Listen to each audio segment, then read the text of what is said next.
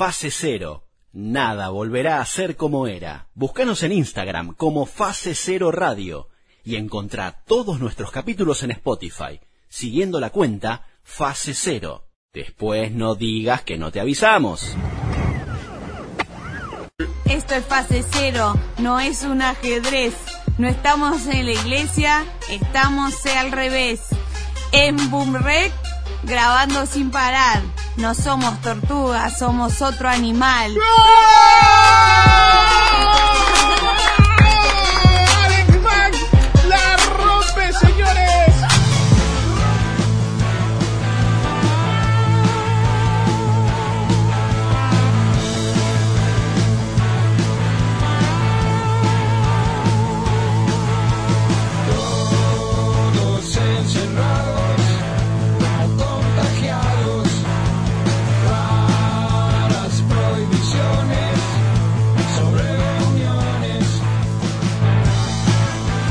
Bienvenidos a Fase Cero, donde nada volverá a ser como era. Mi nombre es Álvaro Garay, estoy acompañada de las señoritas licenciadas en Comunicación Audiovisual, título que no dice nada en sí mismo.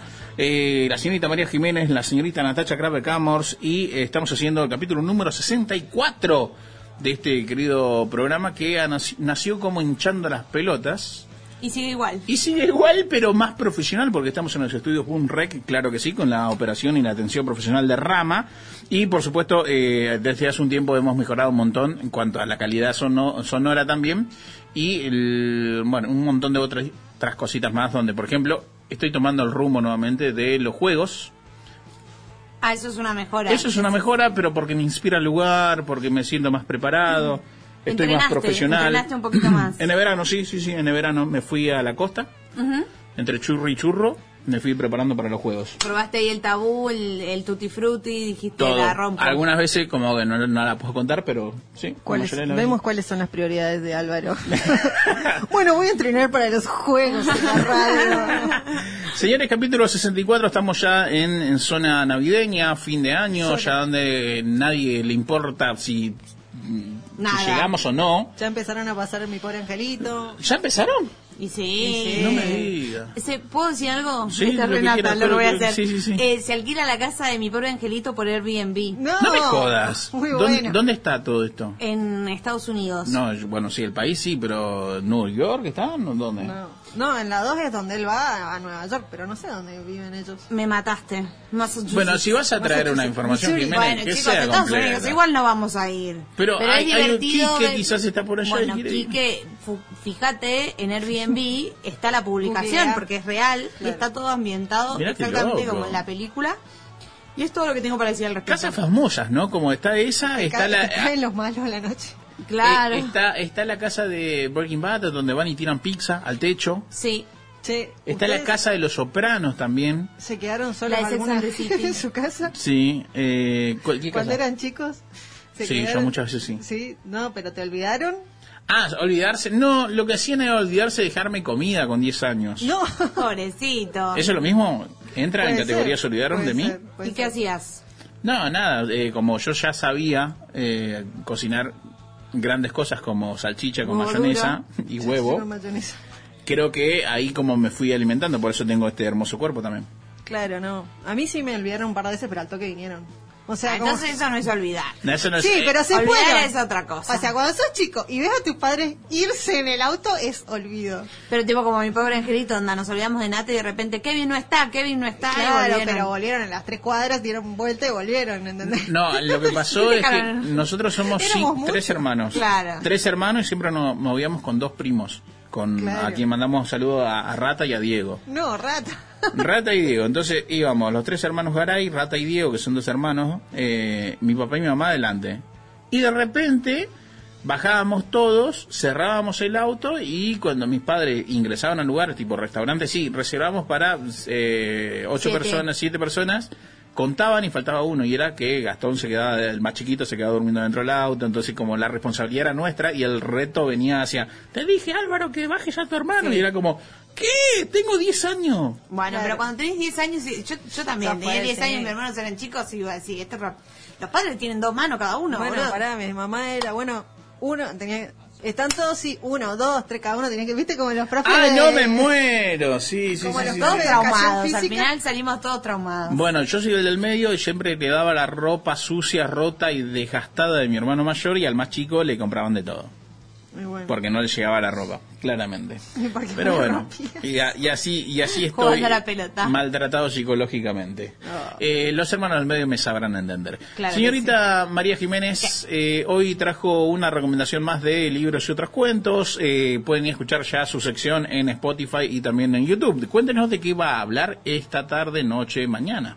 Hoy traje Gente Normal o Norman People de Sally Rooney, de, es una escritora de Irlanda. Eh, fue adaptada esta novela a una serie que la está rompiendo bastante.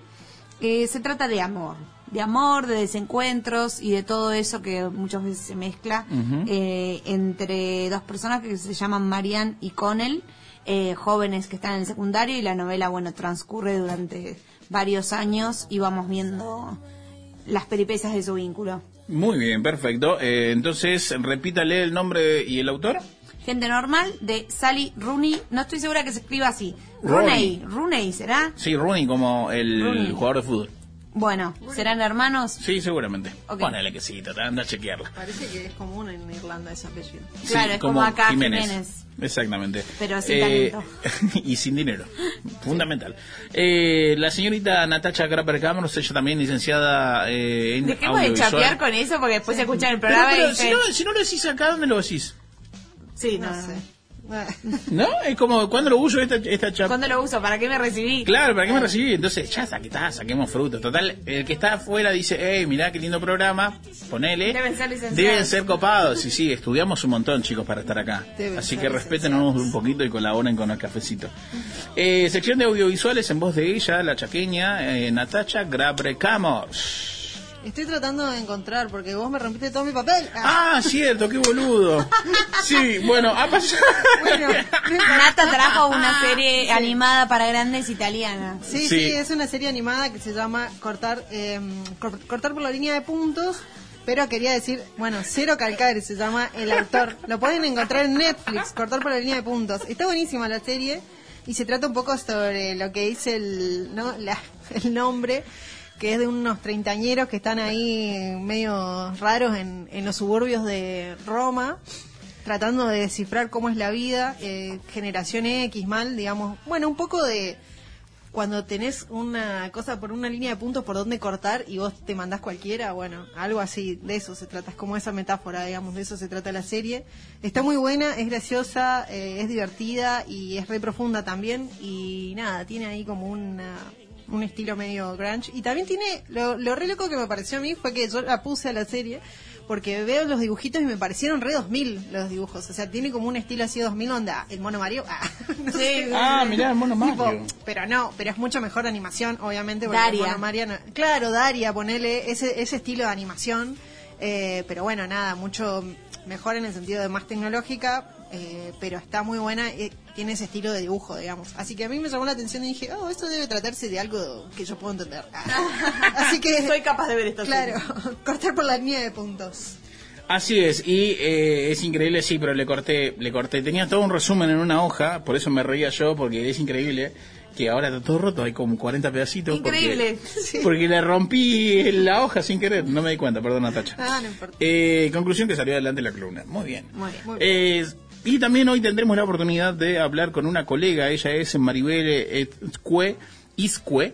Eh, la señorita María y Natacha tuvieron la oportunidad de hablar con ella. Ella es redactora, de je- eh, redactora jefa de la revista 5W, que es eh, una página de periodismo en España, y hizo y realizó, publicó, también lo pueden leer, eh, text- un texto que habla cuando el aire es veneno, María Natacha, si le quieren contar a los oyentes de qué trata esto, por dónde va la entrevista, que ya la pueden encontrar obviamente separado en eh, Spotify y YouTube, si quieren ir a buscarla, el Maribel Iscue de la revista 5W.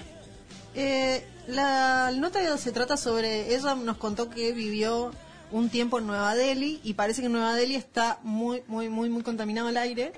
Y bueno, nada, de vivir en ese lugar, digamos, de cómo son, lo tratan las diferentes clases sociales y cómo es estar ahí y nada, del veneno y de por qué está tan contaminado el aire.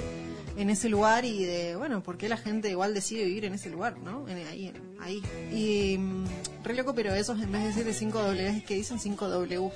5W. Doble Ush. W. Claro, eso eh, un- fue uno de los textos que estuvo galardonado, digamos, en los Gabo. Estuvo semifinalista o finalista de los premios Gabo.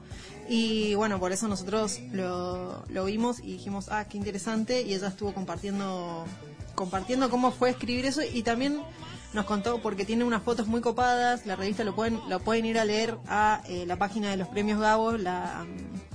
Fundaciongabo.com.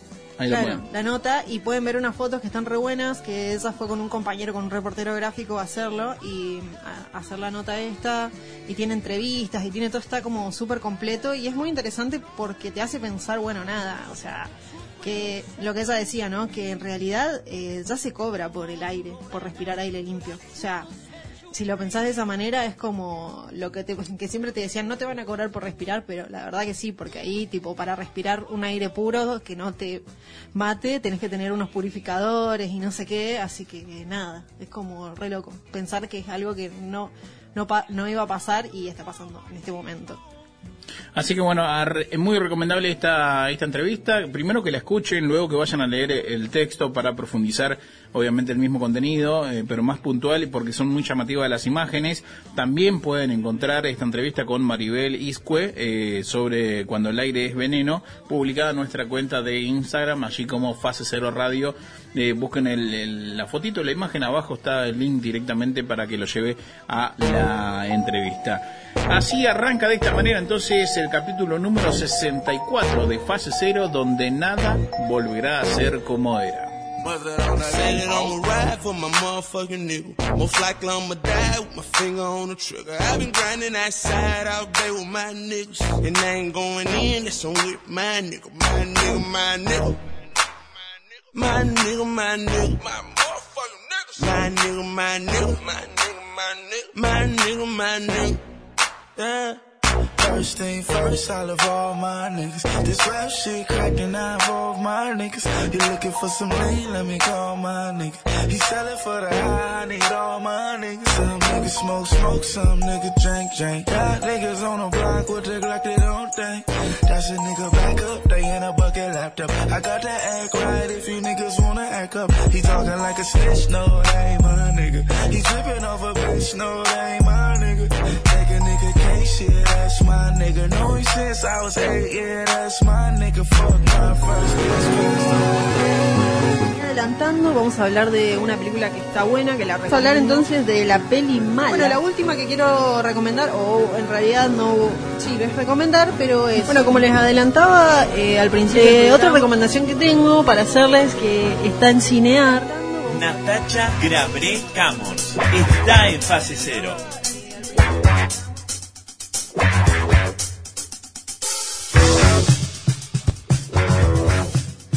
Con esta onda punk italiana, según la señorita Natacha Crapper Camors, iniciamos la sección de audios visuales.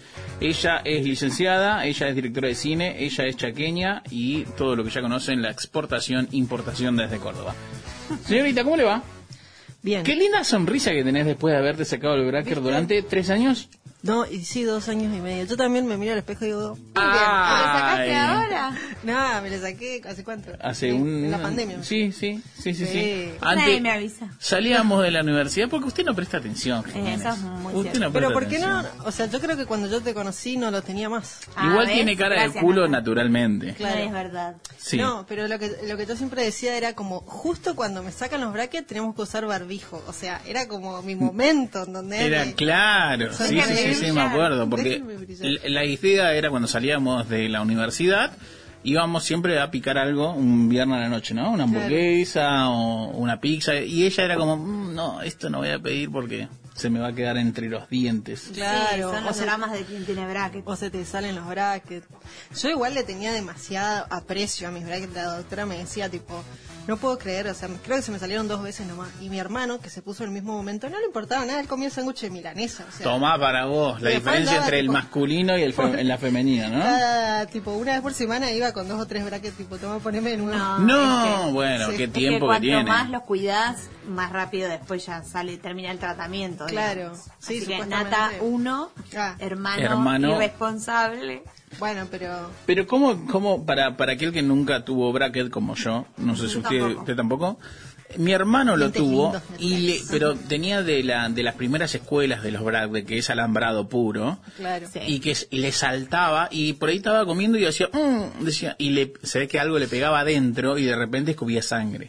Claro, sí. No, no, es que te, es que te corta, te va cortando tipo la boca por adentro. Qué no lindo. sé, es horrible en realidad. O sea, yo lo que lo que siempre pensaba era como si me tuvieran que decir ahora, ¿te volvés a poner? Lo pensaba cuando tenía los brackets todavía puestos, diría que no. Pero después que me lo saqué y vi el resultado dije, bueno, capaz que sí. Claro. Pero era fue muy doloroso. Fueron como dos años muy dolorosos.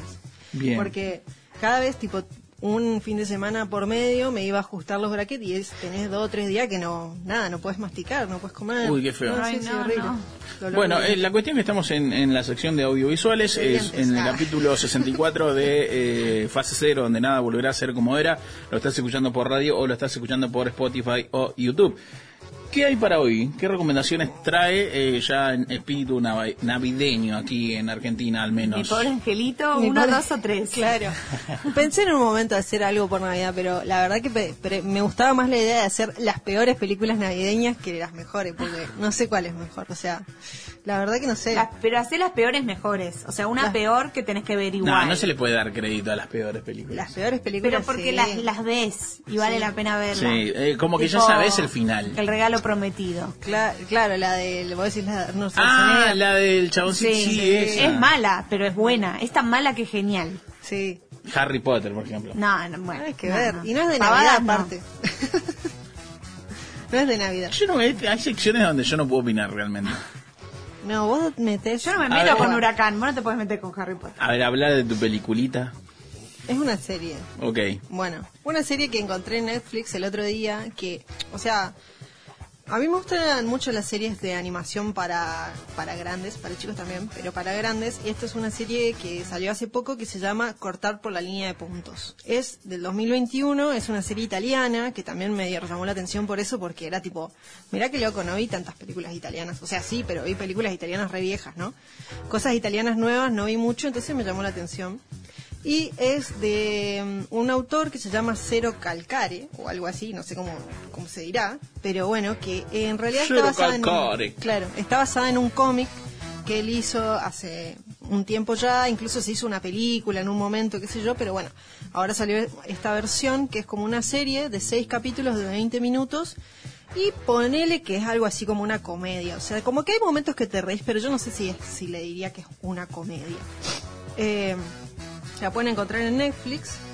Y eh, la, peli- la, la serie, o sea, la, la verdad, lo que lo único malo que tengo para decir sobre la serie es que el primer capítulo y el segundo un poco me costó. Fue como, la voy a seguir viendo porque veo que hay potencial, pero es muy difícil seguirla. Es feo cuando no te enganchan desde el Claro, porque es como que vos empezás a verla y es un chaboncito tipo que habla muy rápido, muchas como que vomita palabras, o sea, tipo muchas palabras, muchas cosas y como que no terminás de entender, de leer. Una, porque aparte es eso, o sea, si vos por ahí estás acostumbrado a, mi- a mirar películas en inglés, medio que vas entendiendo y no necesitas leer todo. Sí. Pero en italiano era como, bueno, no sé qué está diciendo. Ah, Y el italiano rápido. es muy difícil, bueno, nada. Es como el portugués también, ¿no? Como- Claro, después de que pasás esa, ese primer capítulo, qué sé yo, eh, eh, encontrás una serie que está realmente muy buena, que es interesante, se trata sobre, eh, ¿cómo se llama? Un, en realidad es de tres amigos, pero el protagonista es un chico, un dibujante, eh, que mm, un dibujante que vive en Roma, en los suburbios de Roma, digamos, y es como, no sé, como una reflexión así como un medio como un treintañero, ponele. Eh, y nada, la serie como eh, tiene esto de que tiene un humor ácido, digamos, y es como que tiene algunas cositas medio melancólicas. Como hoy pensaba un poco en la serie, es eso, como me hace acordar mucho o me hace pensar mucho en el, en el grunge, digamos, no sé cómo, cómo se dice bien en realidad, pero como en esa música que tiene, viste, como algo medio melancólico y algo como medio antisistema de alguna manera. Y mm, es muy, o sea, un retrato de la generación X, digamos, si se quiere, muy, muy, muy, muy bueno me pareció a mí, muy puntual, eh, un retrato, digamos, eh, parece que en la película se había, y en el cómic había sido como un retrato más social, digamos que hablaba como de, de lo que estaba pasando a nivel social en Roma, en los 90, en los suburbios, eh, pero este, esta serie como que habla de algo más personal. Y a mí, o sea, como que me pareció interesante eh, que habla de, de esto, de una persona que es como si se quiere también un poco un coming of age, digamos, de estos tres amigos, que en realidad hay uno que es el protagonista, que aparte tiene esto como eh, tiene un armadillo que sería como, no sé, un tatú mulita gigante o algo así, que es su conciencia y habla con su conciencia, eh, pero el tatú es como medio un señor que fuma mucho, y así como medio, bueno, nada, una situación ahí muy, medio, medio interesante, medio graciosa. Eh, y con él va reflexionando. Y aparte te re ves reflejado, o por lo menos a los treintañeros ponele, porque el chabón habla como bueno de cuando se empezó a conocer con una chica por chat y que recién empezaba todo el tema del chat y cómo hablabas con alguien. Y también en esto de eh, que él hablaba, decía, por el chat hablábamos tipo toda la noche, después nos veíamos y ninguno de los dos decía nada. Era como... Re- yo por lo menos me resentía así como, no, ah, eso me repasaba.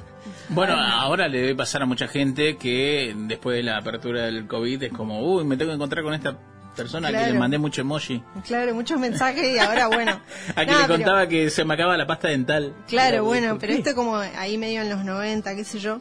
Y bueno, nada, entonces eh, es como, como que van contando la vida de este, de este chabón que se llama Cero, que como un poco el, es el alter ego del, de Cero Calcare, que es el, el, el escritor, el, ¿cómo se llama? Autor de la serie.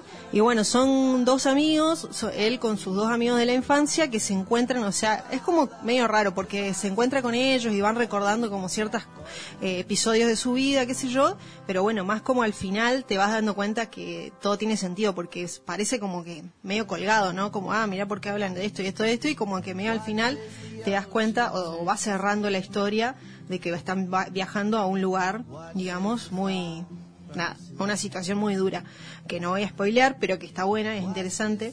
Y nada, y como a, a través de eso también, como a través de ese viaje y todos esos recuerdos, van un poco contando cómo se sienten, que yo creo que hay como un sentimiento ahí general de que que habla de esta generación X que en su momento era muy tipo contestataria, muy antisistema, eh, pero que esa generación como que creció y bueno, lo que le pasa a todo el mundo, ¿no? O sea, o te adaptás o no te adaptás, digamos, al sistema. Es como que el sistema o te chupa o no te chupa. Y si no te chupa, que es lo que le pasa a estos, a estos chicos, están como todo el tiempo como muy como inconformes, digo, como no pueden tener esto como un trabajo estable, una familia, todas las cuestiones que te tiene que que supuestamente te hacen estar en el sistema, pero vos al no estarlo también lo resufrís, ¿entendés? Y es como eh, esa situación como que ellos viven ahí afuera de esto y, y nada, como muy sentirse que al final sí, el, eh, ¿cómo se llama? Te sentís decepcionado de tus propias ideas, ¿no? Como bueno, yo estaba re eh, antisistema, estaba, tenía estas ideas, pensaba en esto y ahora es como estoy acá, no sé, la decepción. la decepción porque no, o no pude encajar en el sistema como todos los demás que, que estaban conmigo y a la vez es como no sé qué hacer, si, si quiero realmente estar ahí o no, entonces es como, eh, se sienten como en una nebulosa, que yo siento que es lo que nos, nos pasa a un montón de gente, como, bueno, no terminás de decir, bueno, esto no es lo que yo quería, pero tampoco sé si quiero lo otro, uy, bueno, eh, como en una indefinición ahí, como un poco también habla mucho de un sentimiento político, de muchas cosas políticas, ¿no? Como todo lo personal termina siendo político de alguna manera. Eh, y bueno, no sé. es una, es una me parece que es una serie que está interesante, como que te podés reír de algunos chistes que hace y te sentís identificado, pero también a la vez te deja como una reflexión mucho más profunda de pensar, bueno, eh, nada, ¿qué onda? O sea, mucho no te puedes escapar del sistema, por ahí te, te queda esa reflexión como, aunque vos hayas pensado todo esto de, bueno, no, yo quería otra cosa, quería cambiar el mundo, quería que el mundo sea diferente y al final como que te termina absorbiendo todo eso, o no, y te sentís como medio raro, como que estás desencajado de la vida, ¿no? Eh, así que bueno, no sé, una serie que me pareció que está eh, bastante interesante eh, para verla, para pasar el rato. O sea, cuando se salten el primer capítulo, si pasaron el primer capítulo, se la terminan en un día, porque son seis capítulos nada más de 20 minutos y la verdad que está sea, como en un Eh, momento arranca. Claro, en un momento arranca. El primer momento como es bastante difícil, pero Como después... bancalo, bancalo que viene, bancalo que explota. Sí, bancalo porque al- hasta el final, aparte como hay, hay otras reflexiones más allá de, bueno, la política, nada, eso, el sentimiento, de, de qué, qué es el éxito, qué es, o sea, cuáles son las metas de cada uno, por qué, nada, como un montón de cuestiones que yo eh, realmente pienso que, que tiene que ver esto con un coming, coming of age, que nada, esto de, de pasar, obviamente ellos ya son jóvenes, ya son adultos, digamos, pero como que todavía estando en la adultez, viste que te dicen por ahí, no, a los 30 años ya tenés que saber un poco más lo que querés y qué sé yo. Y por ahí, no sé, viste, como que todo lo que te ofrecían capaz que no estaba tan bueno. Entonces vos decís, ¿por qué tengo que querer algo de esto? No sé. Me parece una serie muy interesante y mm, nada, se las recomiendo para que lo vean y en Netflix. Ah. Fase Cero. Nada volverá a ser como era. Búscanos en Instagram como Fase Cero Radio y encontrá todos nuestros capítulos en Spotify, siguiendo la cuenta Fase Cero. Después no digas que no te avisamos.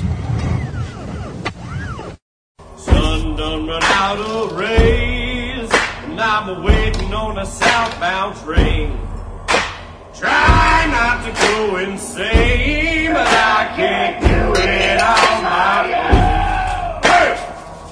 Who's gonna take these graves? Who's gonna take these graves?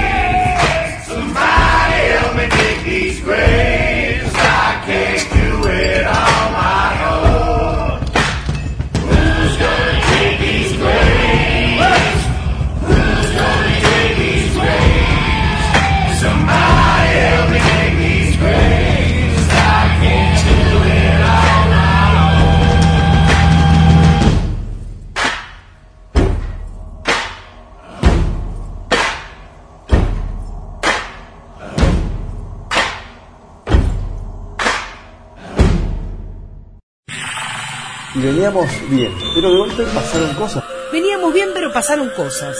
Cosas que pasaron, que pasaron en fase cero.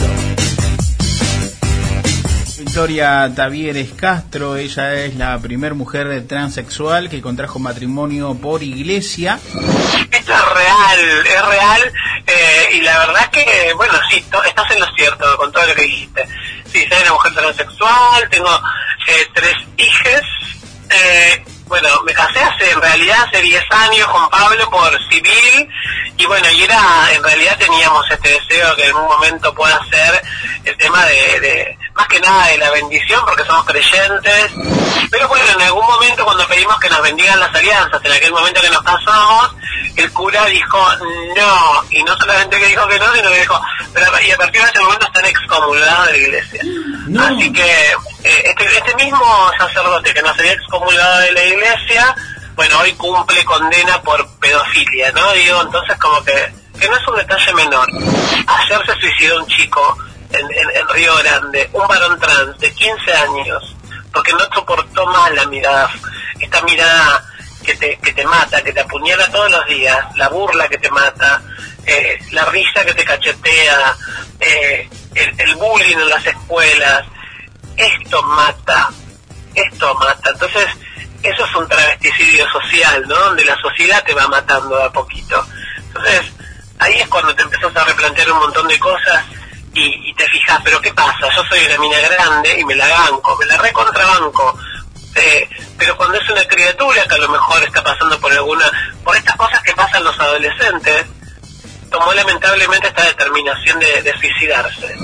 Te dio la ley de- del aborto legal, seguro y gratuito. Te, te encuentra quizás de una vereda u otra, ¿sabés? Eh, ¿Tenés una postura? No, claro, yo tengo una postura con respecto a eso. Eh, yo tengo la, la postura que me parece que eh, tengo una, la postura de, de haber sido hija de una, de una, de una mujer que, que el marido la, la, la remachaba a palos y la, la, la obligaba a abortar. Y que, y que mi hermano que me sigue, el hermano que me sigue a mí era gemelo. Y la persona que le hizo el aborto a mi mamá le sacó un solo bebé. Y que se podría haber muerto tranquilamente. Porque él la llevaba obligada a abortar. Él la dejaba embarazada y después la rompía a palos cuando quedaba embarazada y la llevaba a abortar de prepo. Entonces, considero que, que, está bien que, que una persona pueda decir, voy a abortar, pero quiero hacerlo en un lugar segura, no me quiero morir. Y veníamos bien, pero de golpe pasaron cosas.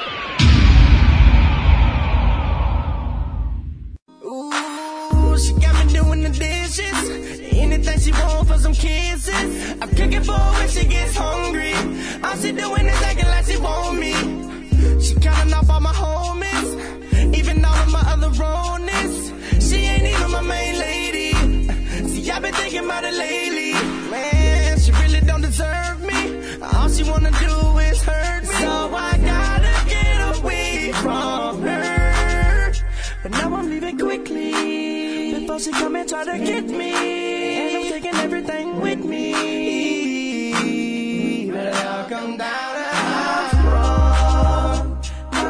Fase Cero. Nada volverá a ser como era. Búscanos en Instagram como Fase Cero Radio y encontrá todos nuestros capítulos en Spotify, siguiendo la cuenta Fase Cero. Después no digas que no te avisamos.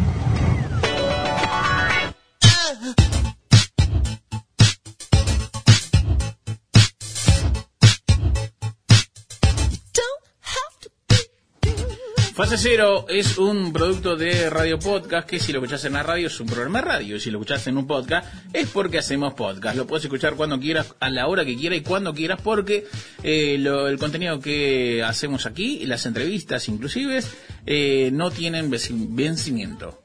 Y como se pueden dar cuenta, le agrego ese a todas las palabras al final. Porque soy del interior, soy de Clorinda Formosa. Estoy acompañado de la señorita María Jiménez, ella licenciada en comunicación audiovisual, nacida en Bahía Blanca, y la señorita Natacha Grave de Camors, nacida en Chaco. Vos sabés que a mí me dijeron alguna vez eso. Onda, le pones un S a las palabras al final. Era como, sos un estúpido. A mí me dijeron, pero por favor, por favor. Vamos a jugar, ¿a qué vamos a jugar, Jiménez? Viejos traperos. Viejos traperos, un juego Peor que Juego. un El juego peor. que estaba dormido en el cajón de los recuerdos y que a viva voz María Jiménez en los cortes, en la pausa y siempre decía que vuelva viejos raperos. Sí, que ahora que vamos a jugar nos vamos a dar cuenta por qué estaba en el cajón de los recuerdos. Creo que sí. Vamos a ver qué sale. Vamos a ver qué sale. ¿De qué se trata? ¿Quiénes juegan? ¿Por qué juegan? ¿Y quiénes representan? Eh, jugamos Tortuga Ninja como Natacha Graver. Ramos, Huracán Baby, Álvaro Garay, Sí, sí, sí, sí. Alex Mack, María Jiménez. Bien, perfecto. Y el juego se trata en humillarnos. Y como Primero. segundo punto es, vamos a levantar tres papelitos que están escritos con distintas palabras y tenemos que improvisar un trap, freestyle, Un no, freestyle, sabe- no sabemos, somos muy grandes. viejos, Somos pero muy grandes y no sabemos cómo definirlo. exacto, no lo sabemos. De hecho, a Rama, nuestro querido operador aquí en Boom Rec, le dijimos, pone algo. Poné una pista de algo. Claro, y Rama ingeniosamente encontró dentro de su cabeza que si funciona, encontró cosas que podría servir a este equipo que quiere hacer una sección que no le va muy bien. Voy a decir de, eh, cómo es el juego. El juego es la representación de Burns vestido de Jimbo. Ese Ese es el juego. Eso somos, somos nosotros. Es Viejo Burns- trapero es Burns. El señor Burns vestido de Jimbo. Es como... Exactamente, El eso es lo que tenemos. Vamos a sacar una, voy a iniciar, inicia, Inicia Huracán Bebé. Huracán Bebé, saca la primera letra, ¿saco todas juntas? ¿Cuántas saco? ¿Dos o tres? Tres. Tres. La primera letra que saca Huracán Bebé para Palabra. rapear palabra es escándalo. So. ¿Escandaloso? ¿Escandaloso? Sí. Ok, escandaloso la primera palabra, no sé qué verga voy a inventar con escandaloso. R fácil. No sé. Ah, y la segunda es cumpleaños. Ah, Muy bien. Che, todas las mías. Todas las tuyas, bueno, voy a marear de vuelta para mezclar. Y la tercera palabra que voy a sacar, ¿hay un tiempo límite para esto o es como hasta Y que me no, muera? No te hagas un- unos 15. Y desaprobado, desaprobar. Desaprobar. Desaprobar la palabra. Desaprobar. Entonces tenemos Cumpleaños, escandaloso y desaprobar. escandaloso desaprobado. ¿Qué voy a inventar con eso? No lo sé. Señores, Que lo va a, lanzar, va a lanzar la pista el señor Rama. Estamos en Burrek. Esto es fase cero, el juego de los viejos traperos.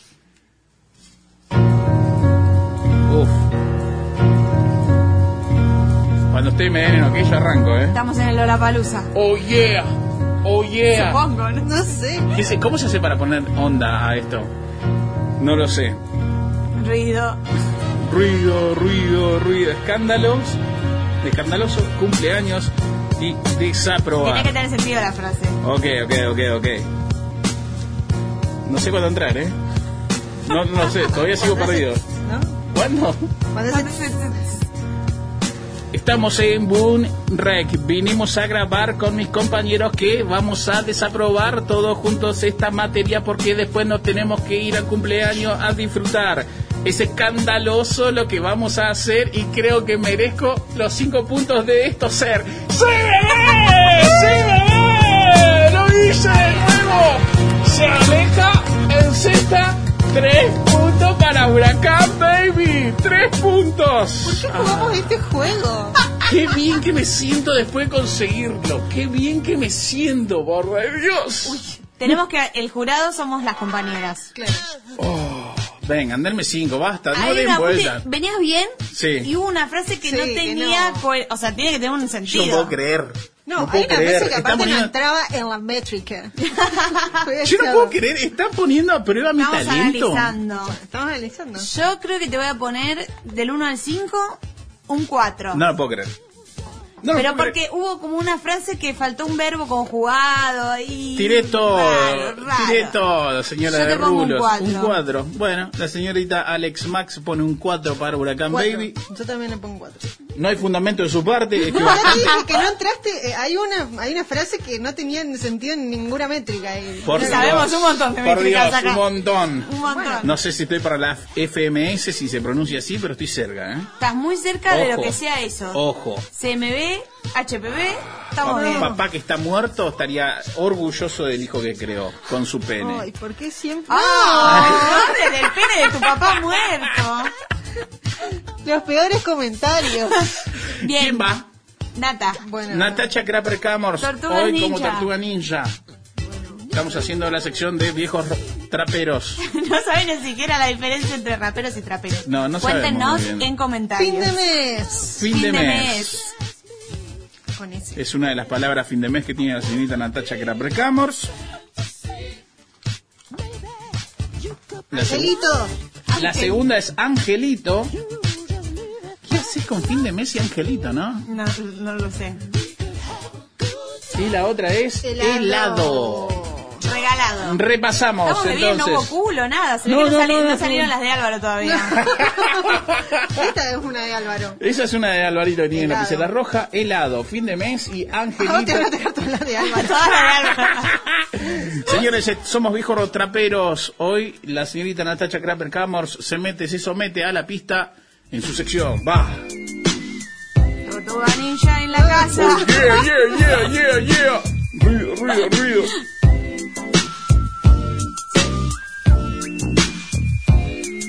Cuando hace tss, dijo que Sí. No sé qué decir. Este fin de mes va a ser duro. Me metió una recién. Bueno, Tranqui, tranqui.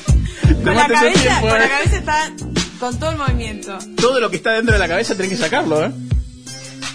fin de año.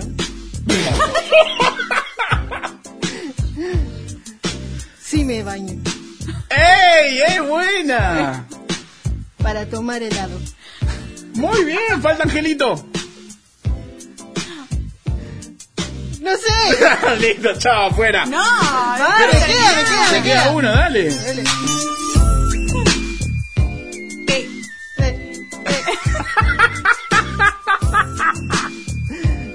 No me gusta este juego. Pero me porto bien Como un angelito. Listo, chao, afuera. Está muy bien. Muy bien, Nata. muy bien, Nata. Muy bien. Nos, sorprendió a todos. Bueno, Me hizo, Re me- difícil, me, me me dio hace calor, me dio calor, me hizo calor, puta madre. ¿Hubo rima? pensaste que no llegaría. Pensé que no llegabas. Pensé que se bajaba y decía, no, hasta acá mi humillación. No, y dijo no. Voy a terminar y voy a decir angelito. Lo del angelito era muy difícil. Y era muy difícil. En diminutivo, ah, además. tiene, Con heladito. tiene manos de la señora de, de Sí, rulos. pero- Bueno, fue un fue más reflexivo este No llego a fin de mes. Fin de año, fin de mes, fueron conceptos. Estoy, de- Conceptos. estoy deprimida Es como- un sábado a las 7 de la tarde y yo escucho esto y. Tiró más, tiró más poema que. hay alguien que está poema. conmigo, fue un recitado. Sí, igual faltó que- para viejo trapero a mi gusto. Huracán Bebé le dice a la señorita eh, Tortuga Ninja que un 2. Oh. Y 2. Y quedó, quedó muy espaciado. Bueno, está bien. Bueno, porque sí, tuviste más tiempo que pensar. Huracán Bebé Sí. fue haciendo justo, fue más a ritmo. Gracias, bebé. Yo hago toda esta cinco evolución puntos. que después me van a escupir la cara porque. Dame le- 5 falto yo. puntos, bebé. No, ya, el tuyo ya pasó. Yo te pongo tres, Nata. Bueno, Tres puntos finales, cinco en total para la señorita Tortuga Ninja. Huracán Bebé, ¿cómo, ¿cuántos puntos tiene? Después va. ok, órale. ok, ok. Va después. Ahora le toca el, tiempo a, a eh, Alex. ¿Cuáles son las palabras de, De Álvaro, las palabras de Álvaro. Tres palabras, tres conceptos. Iglesia. Uh, Ay, no. iglesia. Cancelada María. Iglesia. Esto es Un saludo cero. para Radio Luján. Ah, ¿Esto es un ajedrez y un dibujito? Ajedrez y un dibujito, exactamente. El ajedrez, para que no quepa duda. Rarísimo, rarísimo. Para- yo en un momento dije, estoy dibujando un consolador, pero decí que Dos- lo dos- taché dos rápido ahí. Tortuga. Ey, ¿Qué hago con esto? ey, ey. Uh, no hubo ninguna, ningún culo. Muy bien, A- Álvaro. ajedrez, iglesia y tortuga. No hubo pene, no hubo culo, no hubo teta, no Es hubo... como que pasamos ¿No? cuarto grado. Sí, sí, sí, sí, sí, sí, como que nos estuvimos alejando de la Junta Varonil el último fin de semana.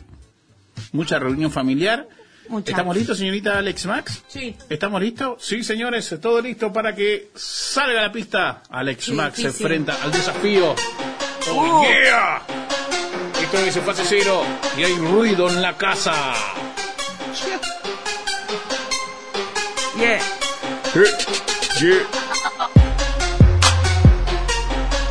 Tengo que entrar en algún momento, En ¿verdad? algún momento hay El que juego meter el más bizarro. De fase cero.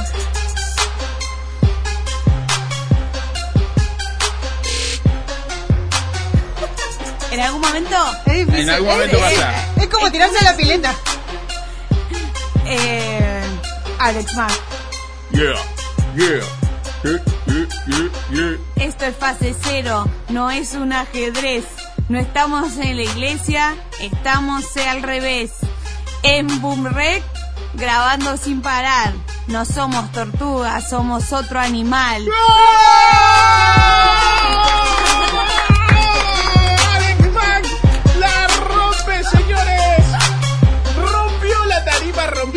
rompió. Viejo Puede seguir, puede seguir, puede seguir, puede seguir, puede seguir. Ajedrez. En Boomrec. La peor publicidad para el estudio. Siga, siga, la otra palabra. Fase cero, escandaloso. Es fin de año y no nos da temor desaprobar. Continúe, Jiménez. Angelito. Cumplimos años a fin de mes. No nos achicamos. Siga. Siga, que termina. Somos angelitos y también amigos. ¡Vamos! No tenemos plata, pero no importa. Aplausos, señores, para la señorita Alex. Ya había terminado, mi La plata. rompió toda, la rompió toda. Tus padres deben estar muy orgullosos de haber gastado en colegios privados para esta verga que acabamos de hacer. La verdad, yo le doy cinco puntos. No voy a entrar, no voy a entrar en debate. Mis cinco puntos van para usted, señorita Alex Max. Muy bien, muy bien. Cinco puntos. Me veo obligado a bañarme. Me han regalado, gracias. Por No, favor. a ver, de los tres, la mejor. Sí, claramente. fuiste muy. Claramente, es su juego. Por eso nos siempre quiere jugar. Nos. Imagínate este lo malo juego. que estamos Oh. que esto fue lo mejor que pudimos lograr. Bueno, hay que esto es una disciplina, hay gente que estudia año. esto. Hay gente que estudia gente y no lo puede creer. Es verdad, es No lo puede creer. Y nosotros. Ay, señores, Bueno, eh. repasemos, repasemos. ¿Cómo quedó la tabla de posición de atrás para adelante? Tortuga Ninja con 5 puntos. Suerte, bien Natacha. igual, bien, Bien. igual. Bien. Re- profundo, reflexivo, al punto. Sí, palabras muy concretas. Contundentes. Sí, sí, sí. Estaban sí, las sí, palabras que tenían que estar. sí. Vos pediste eso, ahí lo tenés. Huracán Bebé, 8 puntos. Bien, Segundo Huracán Bebé. puesto, muy bien. Muy bien, Huracán. No, Bien igual. el último, no Bien fuiste igual. el último. No fui el último. Muy bien, no fuiste el un y además un buen arranque. un buen- ahí a lo último. Creo que, creo que, bueno, nada. Y Alex. Mack he ganado. Todos los aplausos para Alex quieren. Mack, Natacha Grabre Camor, por me supuesto quieren. que sí. 10 puntos Muy para bien. mí. Se comió el escenario hoy la señorita. Ay, ay, ay. Espero que ustedes también lo hayan disfrutado. Esto es Fase Cero, donde nada volverá a ser como era. Y claramente esto lo puedes encontrar nuevamente en Spotify, en YouTube y en la radio amiga, donde quiera que estés escuchando. ¡Chao!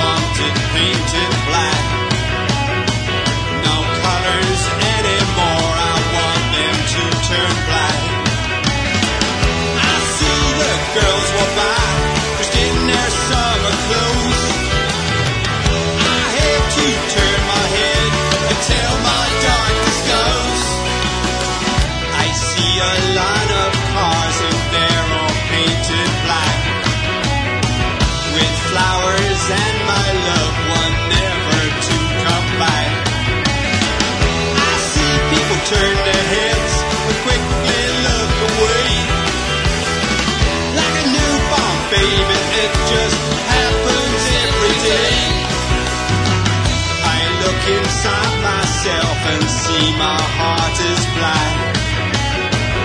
I see a red door and it has been painted black. And I'll fade away and not have to face the facts. Not easy facing up when your whole world is black. ¿Qué es fase cero? ¿Qué es fase cero? Fase cero es un... ¿Cómo te explico? Bueno, que, que si cambiaran tal vez al conductor... eh, en fase cero pasa que... eh, no sé cómo decirlo en palabras. En fase cero se ríen mucho. Algunos cantan. Lo hacen mal, pero cantan igual. Todos ellos estudiaron para algo. Ah, ya sé. ¿Viste el cosito que va adentro del coso? Ese, ese que es así. Bueno, eh, eso es fase cero. Hacen un programa de radio y comen mucho, mucho, mucho. Fase cero, un programa de radio podcast.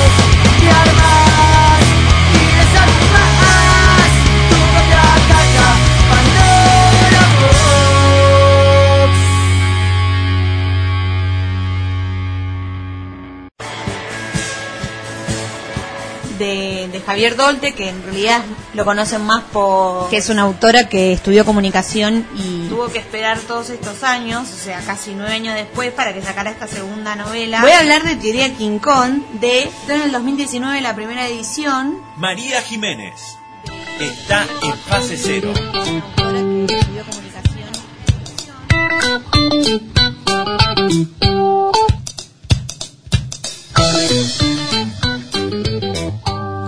Cero es un programa de radio podcast que podés encontrar sus capítulos en Spotify y en YouTube. Lo conduce la señorita María Jiménez, la señorita Natacha Grave Camors y yo, su líder, sí, el supremo, Álvaro Garay.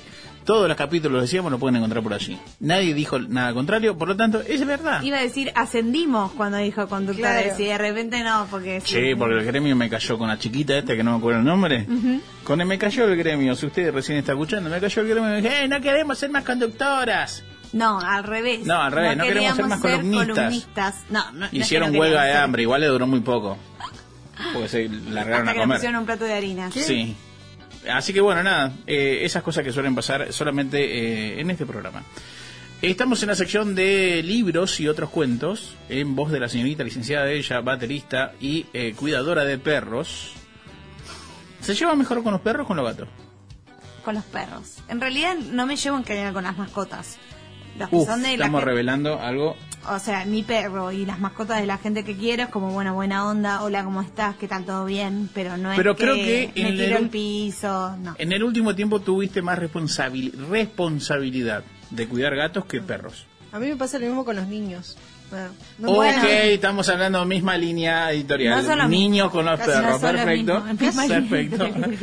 Perfecto. No, no, no. Na- no se lo llama compararía- Natacha, búsquenla en las redes sociales e incrépenla. Yo no compararía, pero es cierto que, que me parece que pasa un poco eso. Como con los seres adorables. que Son más adorables cuando son de alguien que querés. Y si no, son seres, punto. ¿Salimos de esta? ¿Salimos? Así no la no, seguimos no me parece, porque yo estoy firme en mi creencia. En mis dichos. ok, perfecto.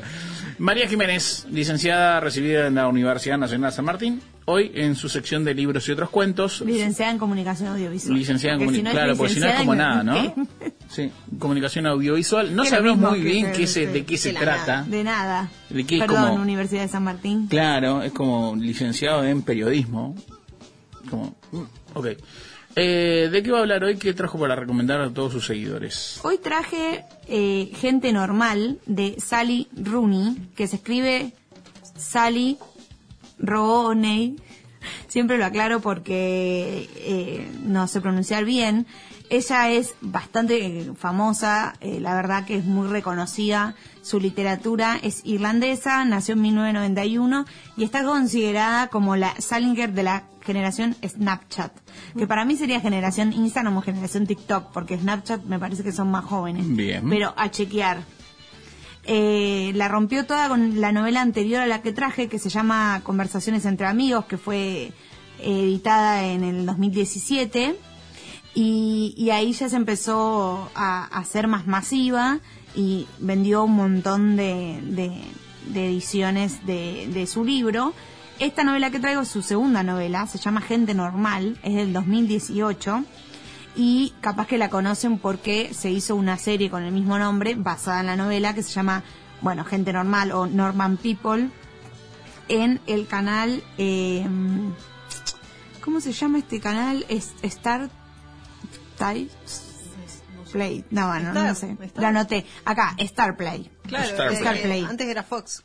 Exacto. Bueno, es, es original de lo que antes era Fox. Eh, la novela se trata de Marian, Marian y Connell, eh, que son eh, una chica y un chico, que son compañeros de el instituto, o bueno, o el colegio, digamos, eh, y que es, en un principio se puede decir como la, la auténtica historia de amor de personas diferentes, porque él es el popular, el extrovertido, y ella es la más metódica y solitaria y la más seria, digamos. Él trabaja, no, él no, perdón, la mamá de él trabaja eh, haciendo limpieza en la mansión de la mamá de ella y así es que se cruzan sus mundos, que en la vida, digamos, más eh, cotidiana del colegio no se cruzan porque son de mundos distintos, digamos, pero coinciden en la casa de ella un día. Y así empiezan un vínculo eh, que la novela retrata en varios varios años, ¿no? Son capítulos cortos donde van pasando, bueno, dos semanas después, dos meses después, como que es eh, cronológico, digamos. Es una novela que va muy al punto, ¿no? Con oraciones cortas, los diálogos son directos, ni siquiera tiene muchas veces eh, marcas dialogales, o sea, no tiene comillas, no tiene eh, guiones, y eso marca un poco también eh, lo bien establecidas que están como las voces de los personajes, porque la autora no necesita agregarle nada y entendemos perfectamente quién dice qué cosa, ¿no? Y lo que puede ser una, una, una historia de eh, una más, digamos, de, de dos personas que, que se encuentran y se vinculan y que en realidad todo el mundo desde afuera puede decir no tienen nada que ver, en realidad realmente tiene como mucha profundidad en, en los matices de los personajes, en el poder que tiene muchas veces el desencuentro. Y leí una nota que hizo el, el, el, digamos, el autor de la serie, eh, que- adaptada, digamos, a la novela, y lo que decía era que lo que podría ser Romeo y Julieta, en realidad en este caso no son problemas externos, porque Romeo y Julieta tenían como problemas familiares, ¿no? Como que las familias se odiaban, entonces su amor era muy potente y, y- y fluía, pero su exterior era como el enemigo. En este caso no tiene ningún problema o no tiene ningún tipo de trabas con el mundo exterior, sino que todo pasa por, por su mundo interior, o sea, son las, las propias limitaciones de los personajes los que, lo que hace que se desencuentren más de lo que se encuentran. Son ellos mismos, eh, con sus inseguridades, con sus idas y venidas, como con sus dudas sobre si el otro lo, se quieren o no, si el otro me quiere, el otro no me quiere. Son esas cosas las que van haciendo que, que, sea tan difícil encontrarse. Y la novela en realidad habla un poco de eso, como de la fascinación que pueden tener dos personas entre amigos y no, porque también, bueno, tienen relaciones sexuales y también tienen un vínculo eh, erótico y sexoafectivo, ponerle en términos modernos, pero al mismo tiempo eh, cuesta mucho concretar el, el encuentro entre ellos. Eh, cuesta mucho que se entiendan y que se sientan en la misma página. Entonces está bueno ese análisis de como de distintos personajes de una manera honesta y sin caer en estereotipos también de género que eh, por eso también Sally Rooney la Rooney ¿cómo se dirá este apellido? bueno la autora es tan aclamada porque logra escribir de una manera moderna sin caer en la típica, ¿no? Como, bueno, ella podría ser un personaje como no es la popular y es la solitaria y es la retraída eh, y es fría y calculadora, lo que se entendería, poner en cualquier película yankee, es que después nos damos cuenta que por dentro en realidad es una dulce y tierna y se vuelve una melosa y en realidad no, esa es la esencia del personaje y puede vincularse de todas maneras, pero se vincula a su forma. Y lo que se podría entender como que la mujer tendría que ser de una manera y el hombre tendría que ser de otra, la verdad que acá está bastante eh, roto y bueno, como la vida misma, ¿no? Que ya no existe tanto eh, típico de mina y típico de chabón. Entonces, en ese sentido, por ser una historia heteronormativa, está bastante, eh, es un poco disruptiva y, y está muy vigente. Y si bien tiene como marcas de época, porque también la tiene la serie, ¿no? Porque se presentan, no sé, celulares, como que es- la tecnología y, las redes sociales quizás son un poco parte de la trama. En realidad es bastante universal y bastante atemporal porque se trata de una historia de amor, de una historia de encuentros y, y desencuentros que pueden ser en cualquier momento de la vida y también pueden ser en, en, en cualquier, en cualquier época y también de cualquier edad, porque si bien estos personajes son jóvenes, eh, la manera de vincularse es algo que trasciende los, eh, digamos, los años, trasciende la, no sé, no, trasciende el colegio, trasciende la universidad eh, y obviamente nos van marcando a medida que vamos creciendo. Eh, lo recomiendo, se lee muy fácil, es de esas cosas que no puedes dejar de leer. tiene un tono un poco agridulce y me parece que eso también es interesante porque la vida misma, ¿no? Como que no todo es tan lindo, incluso cuando, cuando el vínculo está limpio y, es mutuo y fluye, no, no, no todo es color de rosas. Entonces no es ni una cosa ni la otra, pero es bien interesante. Y, y bueno, y esta autora la verdad que no para de sacar golazos.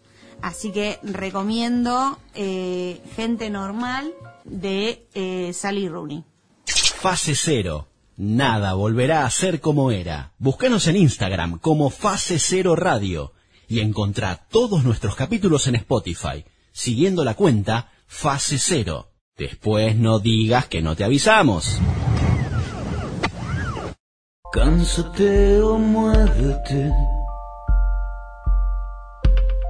No te pares ahora. No pensarás que todo fue una broma. La Virgen de Guadalupe te protegerá. Te protegerá.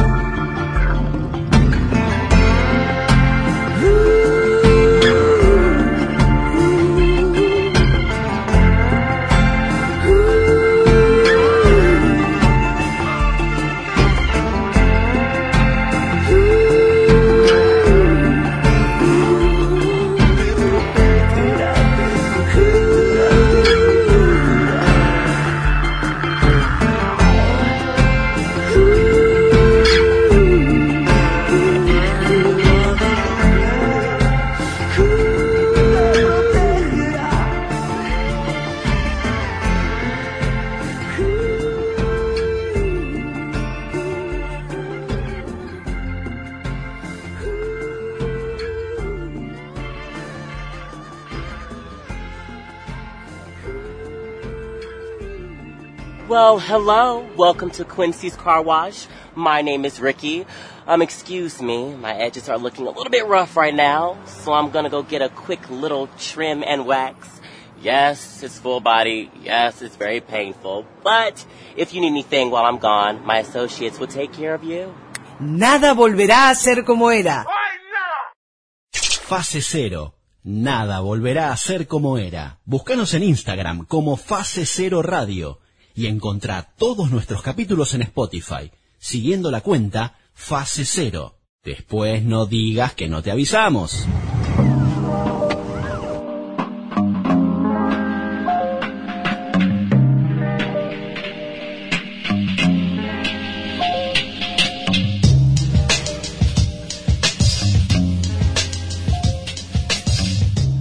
Fase Cero y la sección más importante, mejor elaborada y casi profesional, porque esto es Cosas que encontramos en Internet. La sección donde un taxi ofrece traslados divertidos y originales. Se trata de Kike, mejor conocido como Merlin Bertichon de Norwich, Inglaterra, a quien llamaremos Kike a partir de ahora. Dice que compró un taxi tanque, así como lo escuchan. Eh, este hombre se ingresó en internet, hizo piripipi, piripipi, comprar. Así como cualquiera compró un libro, este hombre compró un taxi tanque y eh, dijo, che, no funciona, entonces le pondré 35 mil dólares, cosa que hizo. Y de repente empezó a pasear por la ciudad porque está operativamente en condiciones ese taxi tanque. Y le empezaron a llegar solicitudes. ¿Tanque de guerra? Eso es lo que nos preguntamos todos. ¿Funcionará el cohete que tiene en la trompa? No sabemos. Entonces, ¿qué pasó? Le empezaron a llegar, eh, qué lindo que ¿cómo sos. entras? ¿Desde arriba? ¿Pero puedo leer la noticia ¿Con la o, que quieren adivinar? Ah, Conclusión, que Quique eh, recibió invitaciones que eh, iban desde qué lindo que estás, me gustaría conocerte, hasta, hey, alquilame tu taxi transporte Ah. para salir a pasear con los pibes. Y es así como se alquiló, puso todo en condiciones, estere- este- estéreo tiene el chabón adentro. No. Sí, sí, sí, sí, tiene ahí, entonces... Ah, esta es la parte de adentro. Estamos viendo la, parte foto que es igual para eso, comprate un motorhome. y Pero Jiménez, bien. Usted tiene una vida muy aburrida, por lo visto. Para, es que no entra un pasajero en ese tanque. Bueno, hasta seis personas. No sé si manera cómoda, pero hasta seis personas logra subir este taxi tanque en Norwich, Inglaterra. Yo iría, yo iría. Sí, obvio. Y tiene nada más que eh, recorrido local por el momento, esperando autorizaciones para poder sacarlo de allí. Eh, así que nada, es un Pero- servicio que el chabón dijo, Ponele, voy a Córdoba y Talcahuano. ¿Me lleva el tanque? Te Digamos, lleva ¿Puede el taxi circular tanque. por la ciudad? te puede, todo lo que no tiene que ser con Norwich, Norwich, ahí donde está el equipo de fútbol, todo lo que tiene que ver con el recorrido de la ciudad está autorizado. Pero igual le puso mucha plata. ¿Cuántos viajes tiene que hacer para recuperar los 35 mil dólares que le puso? No lo sabemos, no dice la nota de cómo, cómo le fue. Hay que averiguar Le sobró, si conviene. Le sobraron 35 mil dólares y bueno. Claro, sí, y ahí vemos, hay una fotito más donde está El- Quique llevando a toda la familia a pasear en su tanque taxi. Y el tanque tiene eh, flores, entonces Ah. tiene como un tiene como un mensaje de paz. Claro, es como, De amor. "Ey, no te vamos, no te voy a atropellar ni te voy a derrumbar paredes, simplemente voy a cobrar mi servicio por trasladarte. Hacemos el amor y no la guerra. Señores, esto fue la sección de cosas que encontramos en internet. Tortuga irrumpe en pista de aterrizaje y retrasa varios vuelos. Esa- Es Obviamente. genial. No sabemos si era ninja. El pasado 24 de noviembre, la pista A del aeropuerto de Narita, en el este de Tokio, Japón, estuvo cerrada durante unos 12 minutos y cinco vuelos se retrasaron hasta 15 minutos luego que se avistara una tortuga caminando sobre la pista. Bueno, después como que la nota te da un montón de información, tipo hasta cuánto pesa la tortuga, que para mí es una tortuga común. ¿Pero es chiquita? No, pesa como 2 kilos. O sea, tiene 30 centímetros de largo. Ah, es Sí, una- porque aparte como que la vio alguien que estaba, tipo una, un avión empezó a andar y la vio. Dijo, che, acá hay una tortuga. Claro, tengan cuidado que van a, se van a hacer papilla de tortuga. claro, claro. Y entonces cerraron la pista y fueron a agarrar la tortuga, qué sé yo, la la la, la llevaron a un... Refugio de Claro, tortuguis. Vino un ref- uno de los refugios de las tortugas y se la llevó. Dicen, ¿de dónde salió esta tortuga? Bueno, van a hacer una investigación. Es la que se le escapó al vecino de Maradona. Claro, no, no sé. La cuestión es que siempre hay, parece que gatos, perros, todas esas cosas, pero con, pero tortugas nunca. Pero también hay un lago artificial ahí cerca y dicen, Ah. capaz que vino de ahí, bueno, no sé. La cuestión es que aparte había una, ¿cómo se llama? Resulta que los que lo vieron parece que era una aerolínea que eh, tiene una temática de tortugas marinas, porque es un avión que solamente va hasta Hawái y vuelve de Hawái. ¡Ay, la reconoció! Claro, vio Me la muero. tortuga y bueno, dijeron, bueno, qué sé yo. Parte del marketing. Claro, nos retrasamos un poco, pero esperamos que esta cosa de que aparezca una tortuga sea un, algo de la suerte, un futuro promisorio, bla, bla, bla. ¿no? Sí, que, nadie, que evitaron que se hagan bosta 800 mil pasajeros. Y Que todo es la temática. Claro, bueno, no sé qué onda. Igual para mí que la pisan a la tortuga y no pasa nada, ¿no? Tranqui, mensaje, otro mensaje de Un Natacha, pisen tortugas, El no pasa colectivo nada. de tortugas era el último colectivo que nos Exacto, cos- sí, nos o sea, los nenes, son, los nenes son igual a los perros. ¿Vos sabés que Pisen tortugas, Pisen no tortuga pasa nada. total. No, en Chaco hay, la gente tiene tortugas comúnmente, tipo de... Es ilegal. Alimentando la adopción ilegal de, de tortugas, de tortugas. también. Bueno, capaz cuando yo vivía no era tan ilegal, pero yo conocí mucha gente que tenía. Ahora que lo haga mucha gente no quiere decir que no, o sea, puede ser muy ilegal y que mucha gente lo haga. Hay o que sea. salvar a Natacha Sí, y sí, sacarle que- el micrófono. No. Igual no estaba, no estaban mal las tortugas, así que igual las que las que están las que están prohibidas son las terrestres, no, No. las acuáticas. Esas no están prohibidas. Esas no están prohibida. prohibidas. Lo dice una especialista en tortugas. Voten. ¿Están prohibidas adoptar tortugas marinas? Cosas que encontramos en internet. ¿Puedes encontrar la vaca invisible? Es una emboleta nota igual. A mí en la repartija yo prefería pisar tortugas. ¿Viste? Atención, procrastinadores. O sea, básicamente este es un juego Sí. en el que tenés una pantalla en blanco y em, te tenés que guiar por, por el sonido. Y el sonido te van diciendo vaca, vaca, vaca. Y cuando lo escuchas fuerte es porque te va a aparecer como en un milisegundo, microsegundo, la vaca. Y la tenés que cli- cliquear. Eso es todo el juego. Eso es el juego. Y una vez que le haces clic adent- arriba de la vaca dice mu en agradecimiento. ¿Y qué ganas? Y ganas no hacer lo que tenés que hacer realmente. En el trabajo. Tu trabajo. No responder mail, atrasarte, llegar tarde. El visa home, nada de todo eso haces porque tenés ahí, estás persiguiendo la vaquita. Todo parece muy idiota, pero es de esos juegos que es medio adictivo y que todo el mundo juega.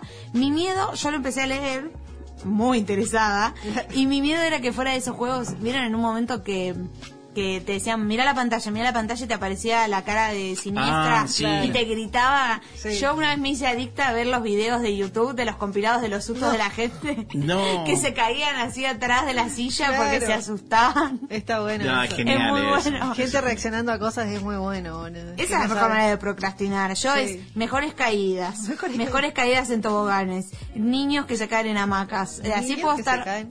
No, horas. hoy yo estuve jugando, hablando de jueguitos inútiles, había un jueguito de la pizza en Google. No sé por qué es la semana de la pizza o algo de la No pizza. Y No tenías sé. que cortar una pizza. No, no sé. No sé cómo ganabas puntos, pero había que cortar pizzas. Bien, dato importantísimo en un podcast que quizás nadie lo pueda llegar a practicar, No, porque bueno. esto ¿A nunca se sabe cuándo ¿A vos qué videos te gustan ver? Eh, los 100 Fútbol. goles de Huracán. Fútbol. Ay, no. Fútbol. Qué aburrido. Un poco más de fútbol. Niños con la- fútbol. Boxeo. Perros con fútbol. Perros con fútbol. Boxeo puede, con fútbol. puede ser que mire la del perro con fútbol. Perros con fútbol. Yo miro los de los granos. Esta fue la No. sección Cosas que encontramos en Internet. Fase cero. Nada volverá a ser como era. Búscanos en Instagram como Fase Cero Radio y encontrá todos nuestros capítulos en Spotify, siguiendo la cuenta Fase Cero. Después no digas que no te avisamos.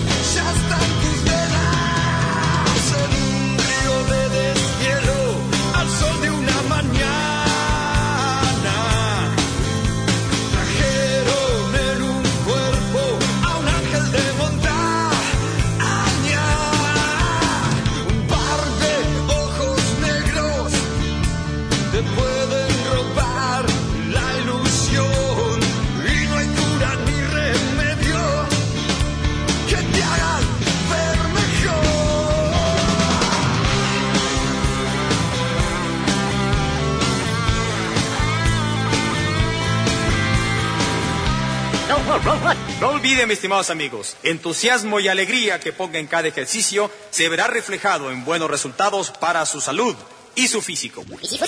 Y su físico. Fibra. Vamos a empezar con nuestro primer ejercicio de calentamiento. Imitación de marcha, elevación rodillas al frente y balanceando bien esos brazos. Fase cero. Nada volverá a ser como era. Y alto. Y también hoy tendremos la oportunidad de hablar con una colega, ella es Maribel Escue, Iscue.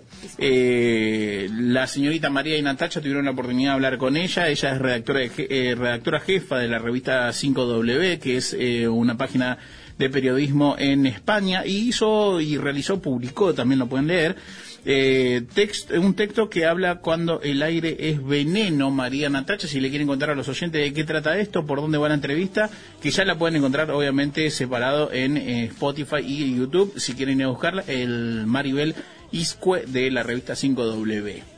Eh, la nota se trata sobre, ella nos contó que vivió un tiempo en Nueva Delhi y parece que en Nueva Delhi está muy, muy, muy, muy contaminado el aire.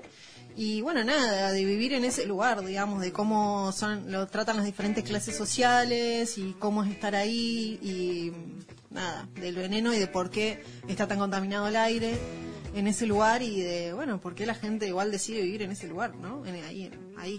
Y mm, re loco, pero esos en vez de decirle 5 W, que dicen 5 W. 5 W. W. Claro, eso eh, un- fue uno de los textos que estuvo galardonado, digamos, en los Gabo. Estuvo semifinalista o finalista de los premios Gabo. Y bueno, por eso nosotros lo, lo vimos y dijimos, ah, qué interesante. Y ella estuvo compartiendo, compartiendo cómo fue escribir eso. Y también nos contó porque tiene unas fotos muy copadas. La revista lo pueden lo pueden ir a leer a eh, la página de los premios Gabo, la mm, Fundaciongabo.com. Ahí Claro, la nota y pueden ver unas fotos que están re buenas, que esa fue con un compañero, con un reportero gráfico a hacerlo y a hacer la nota esta y tiene entrevistas y tiene todo está como súper completo y es muy interesante porque te hace pensar, bueno, nada, o sea, que lo que ella decía, ¿no? Que en realidad eh, ya se cobra por el aire, por respirar aire limpio. O sea, si lo pensás de esa manera es como lo que te que siempre te decían no te van a cobrar por respirar pero la verdad que sí porque ahí tipo para respirar un aire puro que no te mate tenés que tener unos purificadores y no sé qué así que nada es como re loco pensar que es algo que no no no iba a pasar y está pasando en este momento fue mm, Delhi fue eh, identificada como la capital con mayor polución ambiental del mundo, por encima de Pekín. Entonces, claro, en aquel momento fue cuando, cuando dije, mira, pues esta, esta niebla que veía cuando vivía en Delhi realmente era polución, ¿no? Entonces, siempre eh, he tenido una relación estrecha con la India, por, por haber vivido allí, porque me interesa mucho Asia. Y antes de, de hacer esta investigación con el fotoperiodista Santi Palacios, habíamos estado trabajando un año antes en, en los residuos sólidos, en las basuras y en la gestión de basuras en Nueva Delhi, que es pues una capital de una región metropolitana de más de 20 millones de habitantes, donde la gestión de, de las basuras, de los residuos sólidos, es muy deficiente y además afecta directamente a millones de personas, ¿no? Bueno, hay cientos de miles de personas que viven eh, muy cerca de los vertederos y que también viven de la basura, de lo que recolectan en los vertederos.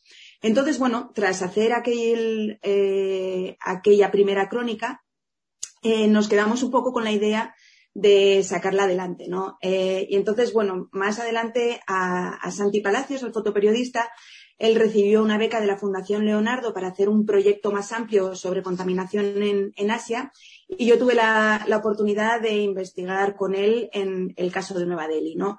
Y, y bueno, un poco lo que cuenta esta crónica, este, eh, este reportaje, es cómo afecta la contaminación a, a las, a distintas personas en Delhi en entornos muy distintos, ¿no? El- desde una persona, un empresario que, bueno, tiene muchos recursos económicos, es muy consciente del problema, está directamente implicado y, y tiene muchas herramientas para protegerse de la contaminación, hasta personas que viven en la calle y no saben ni siquiera lo que, ni, ni hasta qué niveles llegan ni lo que supone para su salud.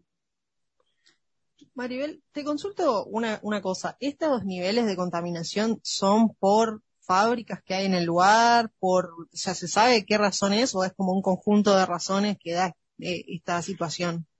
Sí, es un conjunto de razones, pero que están perfectamente identificadas. Eh, una de las grandes razones es el tráfico. Eh, bueno, pues en una ciudad tan grande salen cada día cientos de miles de, vehículos a las calles. Entonces, las autoridades hace años que están intentando controlarlo con sistemas como el de las placas, las matrículas pares e impares, ¿no? Que ciertos días de la semana pueden salir los pares, otros días las impares, intentan eh, fomentar el transporte público y demás, pero la realidad es que las carreteras de Delhi siguen siendo, bueno, pues escenario de, atascos continuos, hay, eh, bueno, muchísimos coches que salen cada día.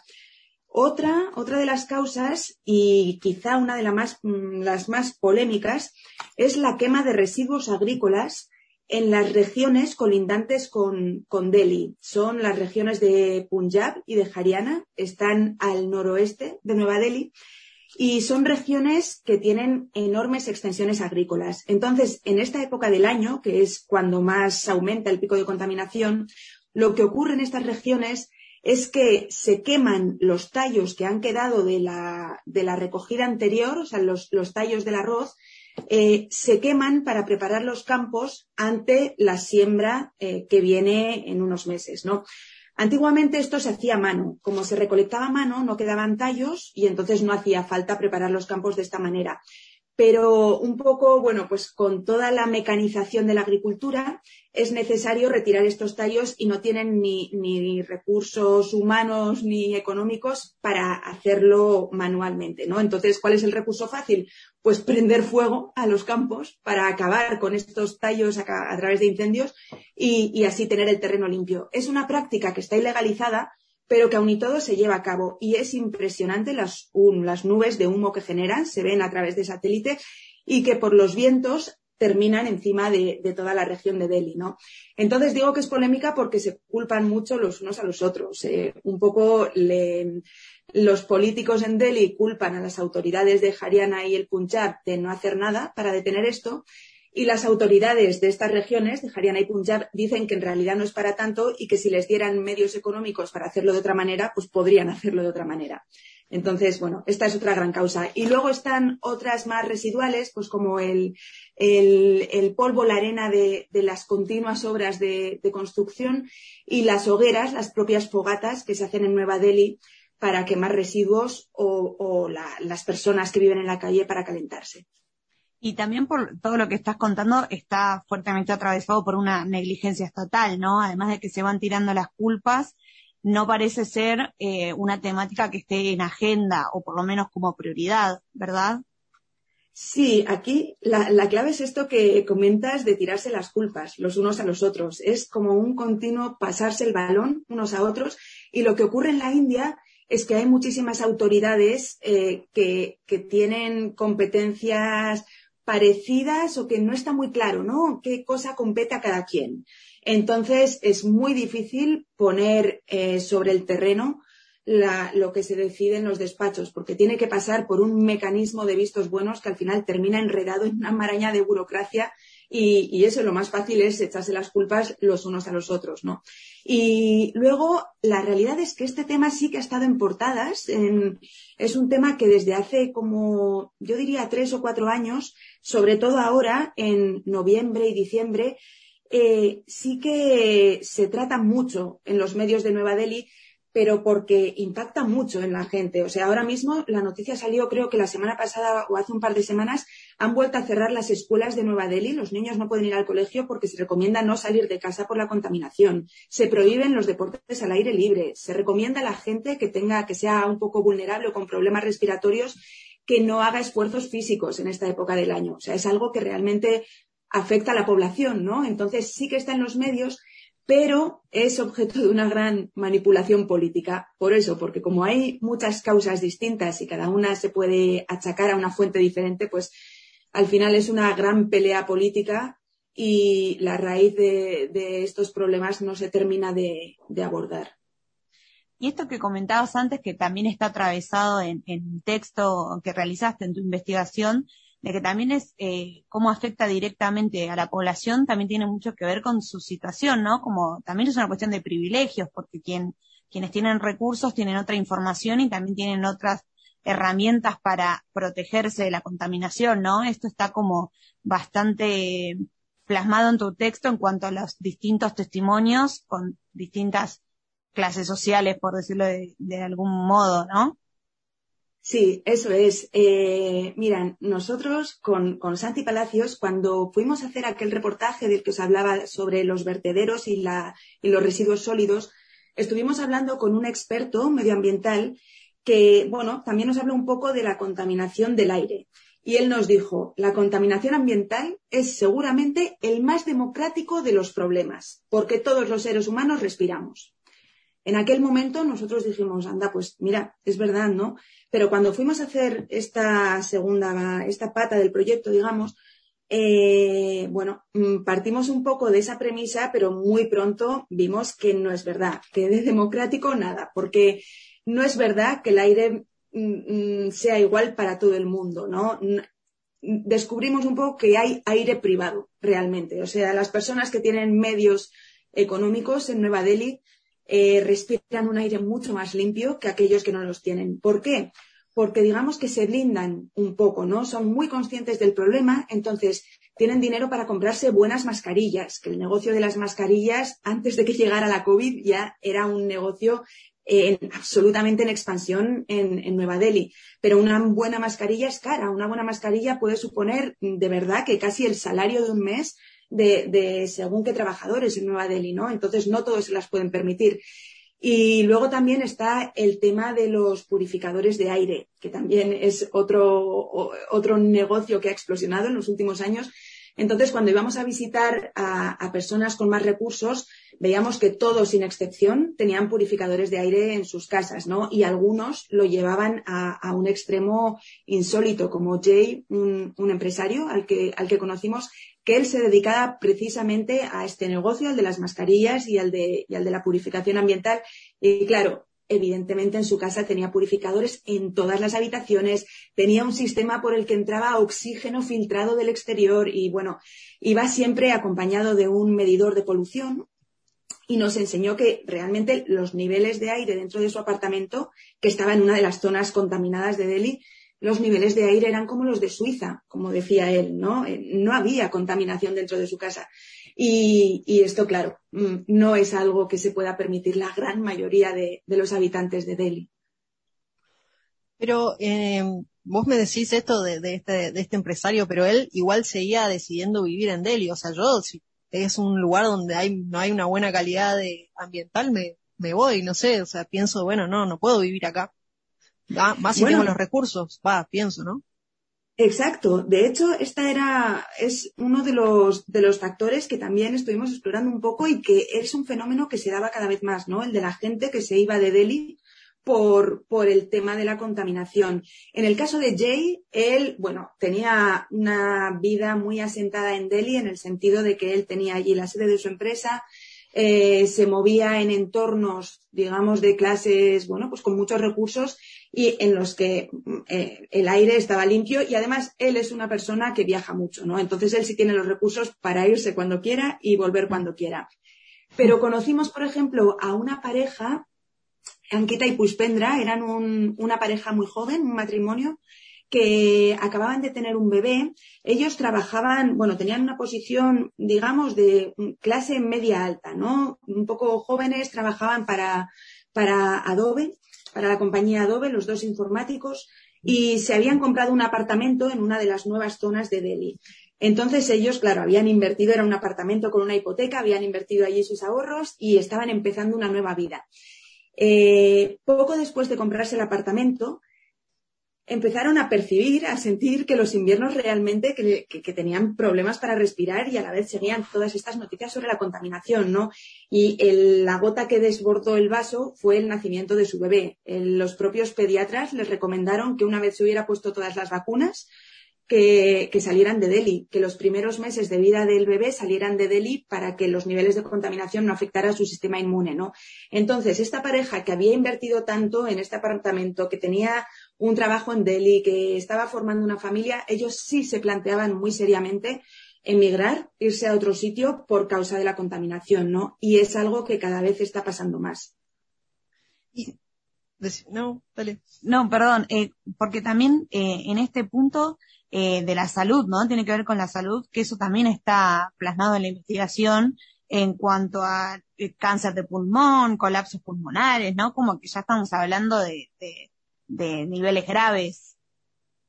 Sí, sí, es que realmente la contaminación, mm, bueno, la Organización Mundial de la Salud la mete en el mismo grupo de contaminantes que el tabaco, ¿no? La polución ambiental. Es decir, eh, niveles como los de Delhi están catalogados por la OMS como fumarse, no recuerdo exactamente la cantidad, pero bueno, una cantidad brutal de cigarrillos al día.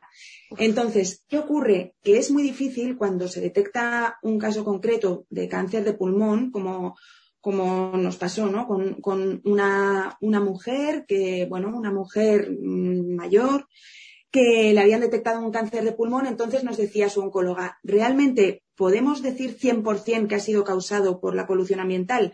No, pero no existe ningún otro factor cancerígeno que hayamos detectado. El único factor que realmente está presente es la polución del aire, porque esta mujer en concreto no era fumadora, ni había estado en contacto con fumadores, no tenía antecedentes familiares, no tenía nada que, bueno, que pudiera ser más que la contaminación del aire. Entonces, en lo que se basan ahora mismo los, los médicos y oncólogos de Delhi para decir que la contaminación del aire está afectando a, a, a los casos de cáncer es en las estadísticas. Eh, y bueno, estuvimos viendo estadísticas de distintos hospitales y hay una eh, trayectoria de ascensión muy clara y correlativa, ¿no? Cuanta más polución se detecta, más casos de, de cáncer de pulmón hay y además de personas no fumadoras y con, con- que no tienen otros factores cancerígenos identificados alrededor. Entonces, sí, está, bueno, definitivamente es una de las consecuencias de la polución. Luego está, como decías, el caso de los colapsos pulmonares, ¿no?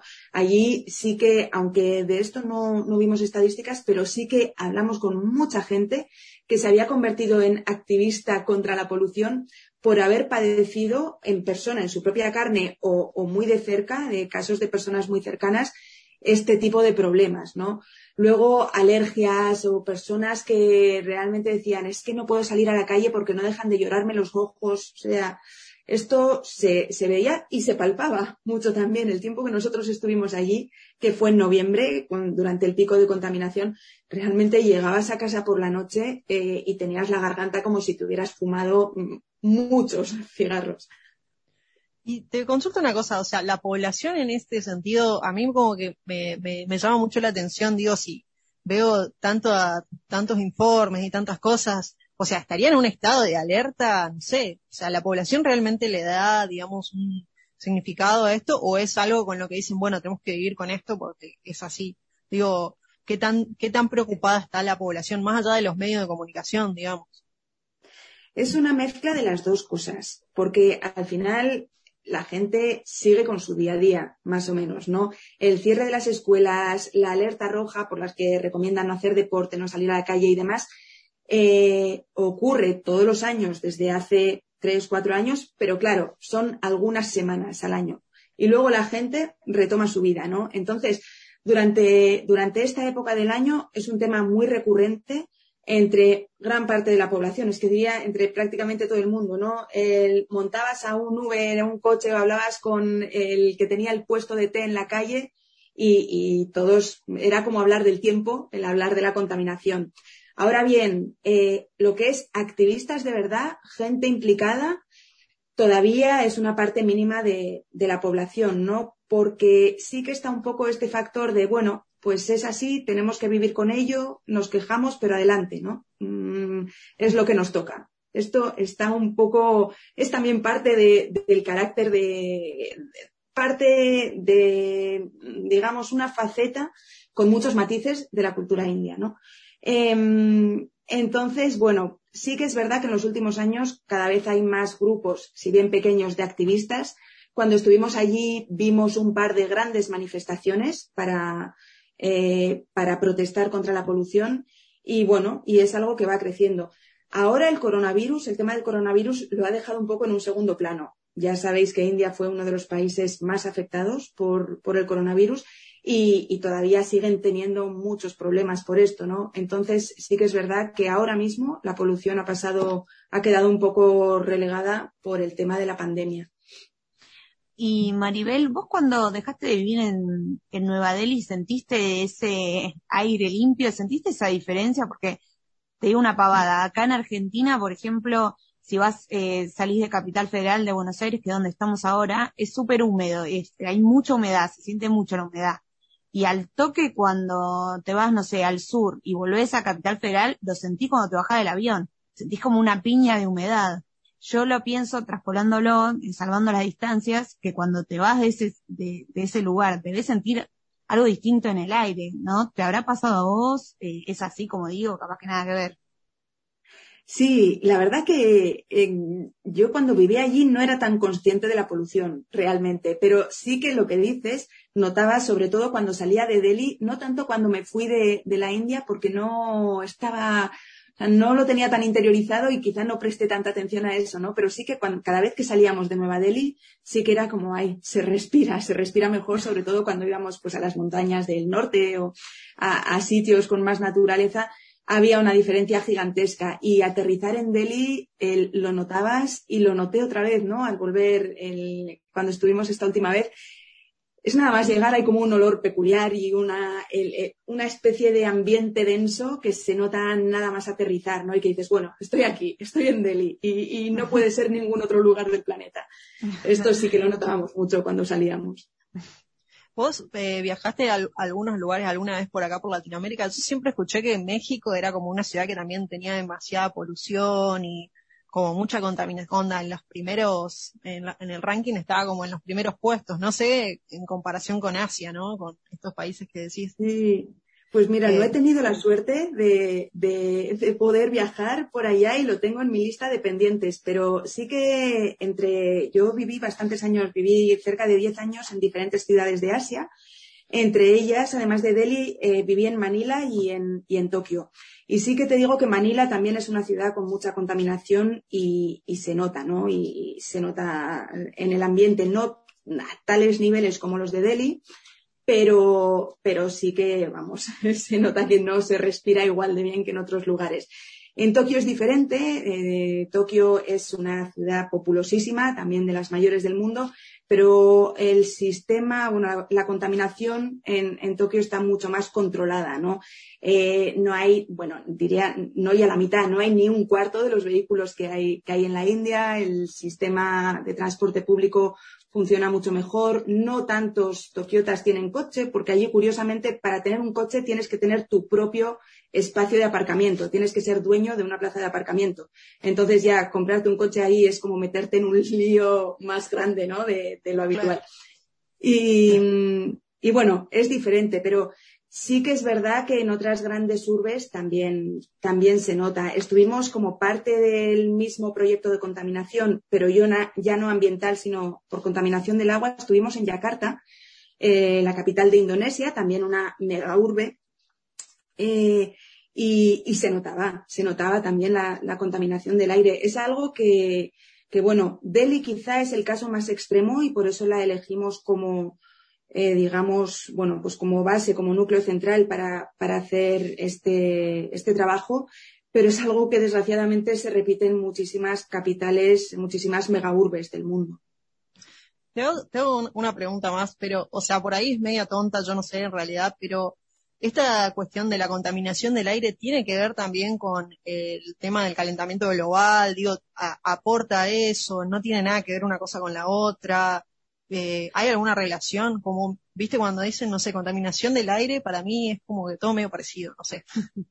Sí, fíjate que pregunta tonta, nada de nada. Y, y yo en esto no soy experta en calentamiento global, ni mucho menos, pero sí que, eh, sí que está relacionado en cuanto a que los, la emisión de gases tóxicos eh, bueno, afectan al, al calentamiento global por, porque destruyen la capa. Bueno, igual estoy aquí metiendo la pata porque estoy hablando de un terreno que no es el mío.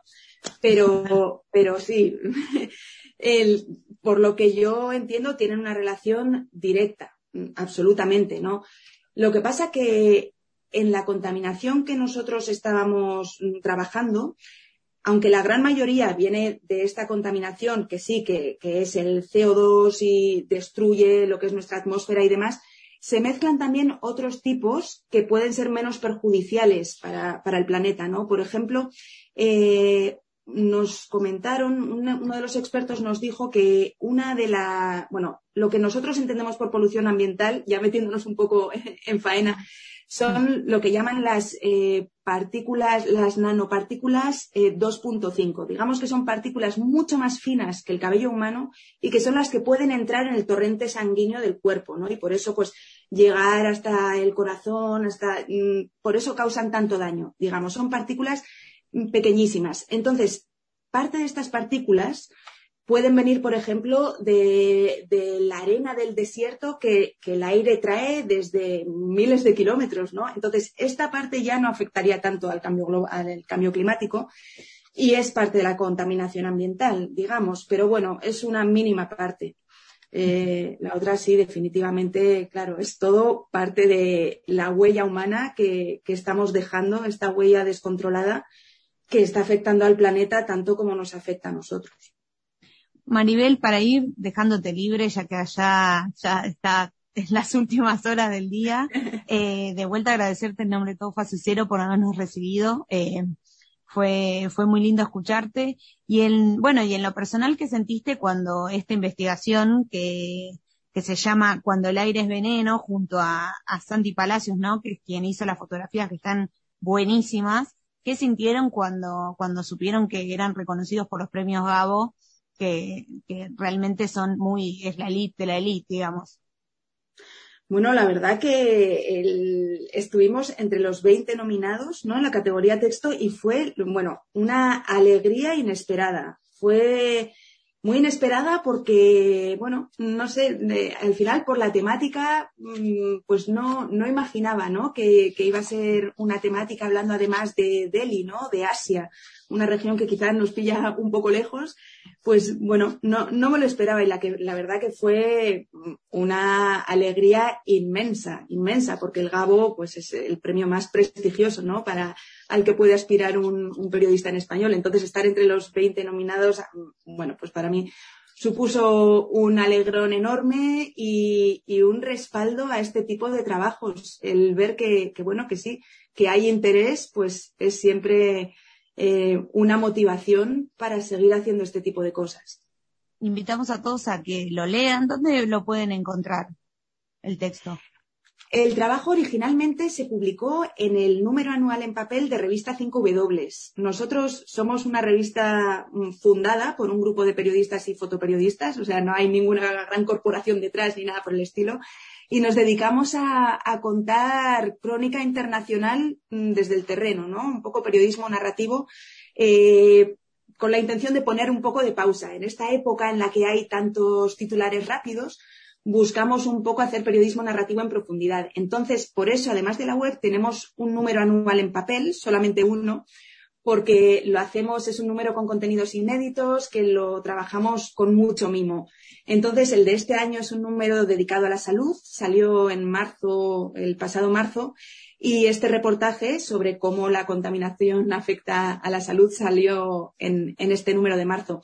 Entonces, por el momento está solo en papel, pero sí que me chivo de que en la web de los premios Gabo se puede acceder y, se puede leer allí completo. Y si no, bueno, pues a través de revista 5W el, se puede pedir el número en papel. Clarísimo, Maribel, Ma Maribel Iscue. ¿Lo dije bien el apellido? ¿Es Iscue? Perfecto, lo dijiste ah. perfecto. Sí, Iscue. Bueno, te deseamos muy buenas noches, eh, que sigan eh, los éxitos con tus investigaciones, te seguiremos leyendo y bueno, te agradecemos un montón por haber estado acá con nosotros. Sí, la verdad, muchas gracias por hacer aparte un trabajo como este, digo, que te hace pensar en, en otras cosas, en cómo están viviendo en otros lugares y que también nosotros te deberíamos estar viendo cuál es la calidad de nuestro aire. Pues sí, eso es. Yo nada, os agradezco mucho a vosotras el, el interés y, y este ratito para hablar. Muchas gracias. Gracias, buenas noches.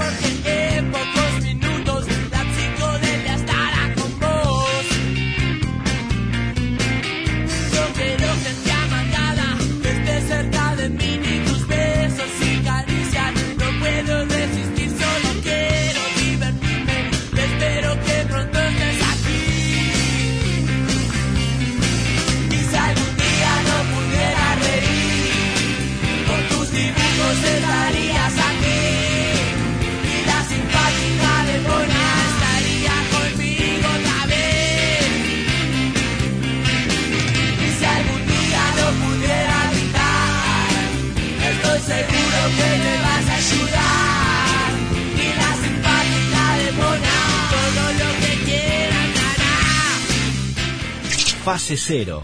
Nada volverá a ser como era. Búscanos en Instagram como Fase Cero Radio y encontrá todos nuestros capítulos en Spotify, siguiendo la cuenta Fase Cero. Después no digas que no te avisamos.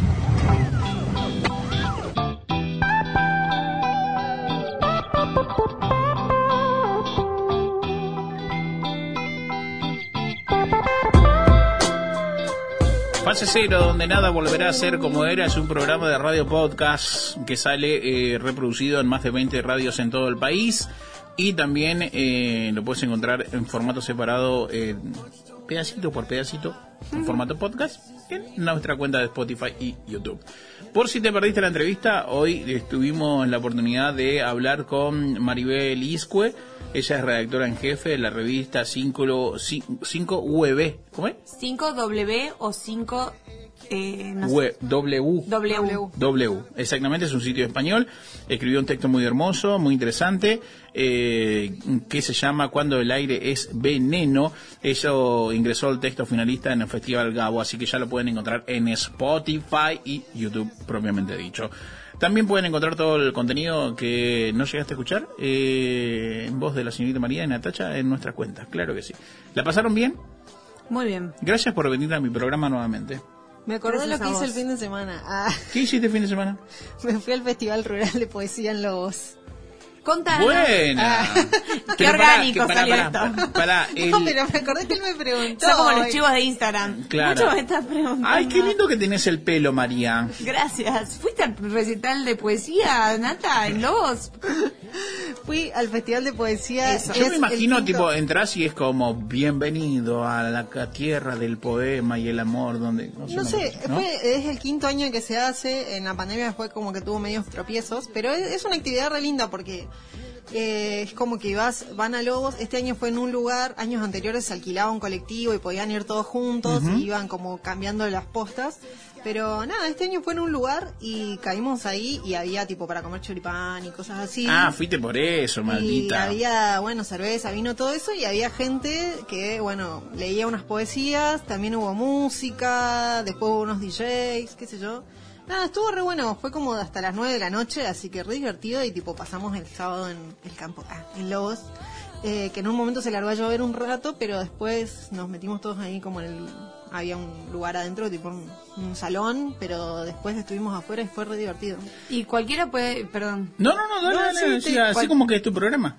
Ah, ¿Cualquiera puede ir a, a recitar poesía? ¿Es abierto? Qué buena o- pregunta, No sé, si, Jiménez. no sé si es abierto, pero me parece que si te conectás con los eh, con los organizadores, que tipo los encontrá- encontrás en Instagram, onda Festival de Poesía Rural, Ru- Festival de Poesía Rural, los, puedes hablar con ellos y probablemente puedas ir a recitar. O sea, obviamente ya tenían una lista de gente, digamos. Claro, claro. Así que... Es como un show de pre- pregunta eh, que me envía aquí, que acá por el chat. Eh, ¿Es eh, como un show de stand-up pero recitando poemas? No sé. Buena pregunta, Quique. Eh, claro, bueno, vos te vas y estás ahí sentado y bueno, hay alguien leyendo po- no, poesía, qué sé yo. Sí, no responde a la respuesta. O sea, Yo no le quiero si pegar un tiro en, el- o sea, en no la es- boca. no es- O sea, sé cómo sí, es es un una persona parada con un micrófono. Claro, sí, eh, Quique pregunta, en la pregunta de Quique. Ah, pero no Fuiste. Jiménez, vos, ¿por qué me responde No Jiménez? es gracioso. Bueno, estoy ayudando a Nata. Claro, pero es que no, es rara la pregunta. ¿Cómo va a ser rara?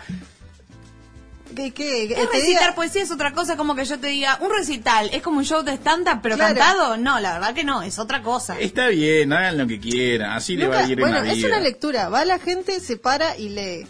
¿Estaban buenos los poemas? Estaban buenos. Algunos como que no... Estaba ebria y comiendo choripán, le pregunta si No, estaba bueno la estaban recitada. buenos. Algunos como que no conecté mucho porque no soy muy poesía yo, no soy muy de la poesía, pero la verdad que como que estuvo bueno la el evento y hacer algo diferente también y qué sé yo, escuchar como a ver qué está escribiendo la gente, ¿no? Eh, muy buena, la que estuvo en la final de, de la escritura con un poema de la señorita decir. María Jiménez. Bueno, tendría que haber ido entonces. Tendría que haber ido al... sí, Bueno, igual no, fue final también-. Fue también eh, Milce, que estaba como, ¿por qué la gente es tan rara? Ah, pero... No, pero ¿por qué? Bueno, pero son encuentros en los que me parece que está bueno ir a explorar otros mundillos que uno no está tan acostumbrado. Pero Claro, pará, yo- sí. dejamos escapar una posibilidad. Contanos cómo fue la semi- llegar a la semifinal del Mundial de Escritura Muy con bien, un poema. ya perdí, no pasé a la siguiente ronda. Entonces Bueno, pero una loser. una pero- loser ¿Qué se total. siente perder? Digamos, digamos la realidad que era mucha gente, o sea, llegar a la semifinal es como... Sí, para, eh, para poner en contexto, fue yo les hablé del Mundial de Escritura, que era un lugar, es un lugar que pueden googlear también, abierto, democrático, para que todo el mundo que, que tenga ganas de escribir, escribe. Ujú. Y vas pasando instancias, te van votando primero tus, tu equipo, después jurados, hasta llegar a la final. Yo me quedé en la semifinal, igual Me- Muy bien. Muy bien, me aplauso para contenta. Jimé, quedó semifinal. O sea, si fueras, si fueras el equipo de Argentina y el Mundial, te, todos te aplaudirían igual. Exactamente. Bueno, muchas gracias. Sos, ¿Cómo sos la única competidora en este equipo que llega a semifinales, porque Obvio. Huracán no ingresó a la Copa Sudamericana. Soy mejor que Huracán. Listo, ya está. Y No hacía falta esa información. Los invito igual a entrar a la página del Mundial de Escritura porque los finalistas, eh, parte de, digamos, de los votos para ver quién gana es con el voto del público, digamos. Y la verdad que yo he encontrado textos hermosos eh, en los finalistas. Eh, vale mucho la pena ponerse a leer. Eh, vos no puedes creer que sea gente común que está escribiendo, digamos. Así que, bueno, mucha escritura acá. Muy elevado este. Muy elevado, Sí, mira, es muy más, elevado. más sombra, más sombra. Por eso voy a tomar un Fernet con coca y hielo. Para contrarrestar. Para ¿Querés que leamos la poesía mientras? No, no, Después está viejos traperos. Sí, después sí. Viejos son bueno. todos pelotudos. Señores, esto fue Fase Cero, donde nada volverá a ser como era capítulo número 64 con Álvaro Garay, el Supremo sí a la cabeza. Ya te dije que Supremo parecía una mi- milanesa, boludo. Muchas gracias por escuchar hasta aquí. ¡Chao! Chao. Fase Cero. Nada volverá a ser como era. Búscanos en Instagram como Fase Cero Radio y encontrá todos nuestros capítulos en Spotify, siguiendo la cuenta Fase Cero. Después no digas que no te avisamos.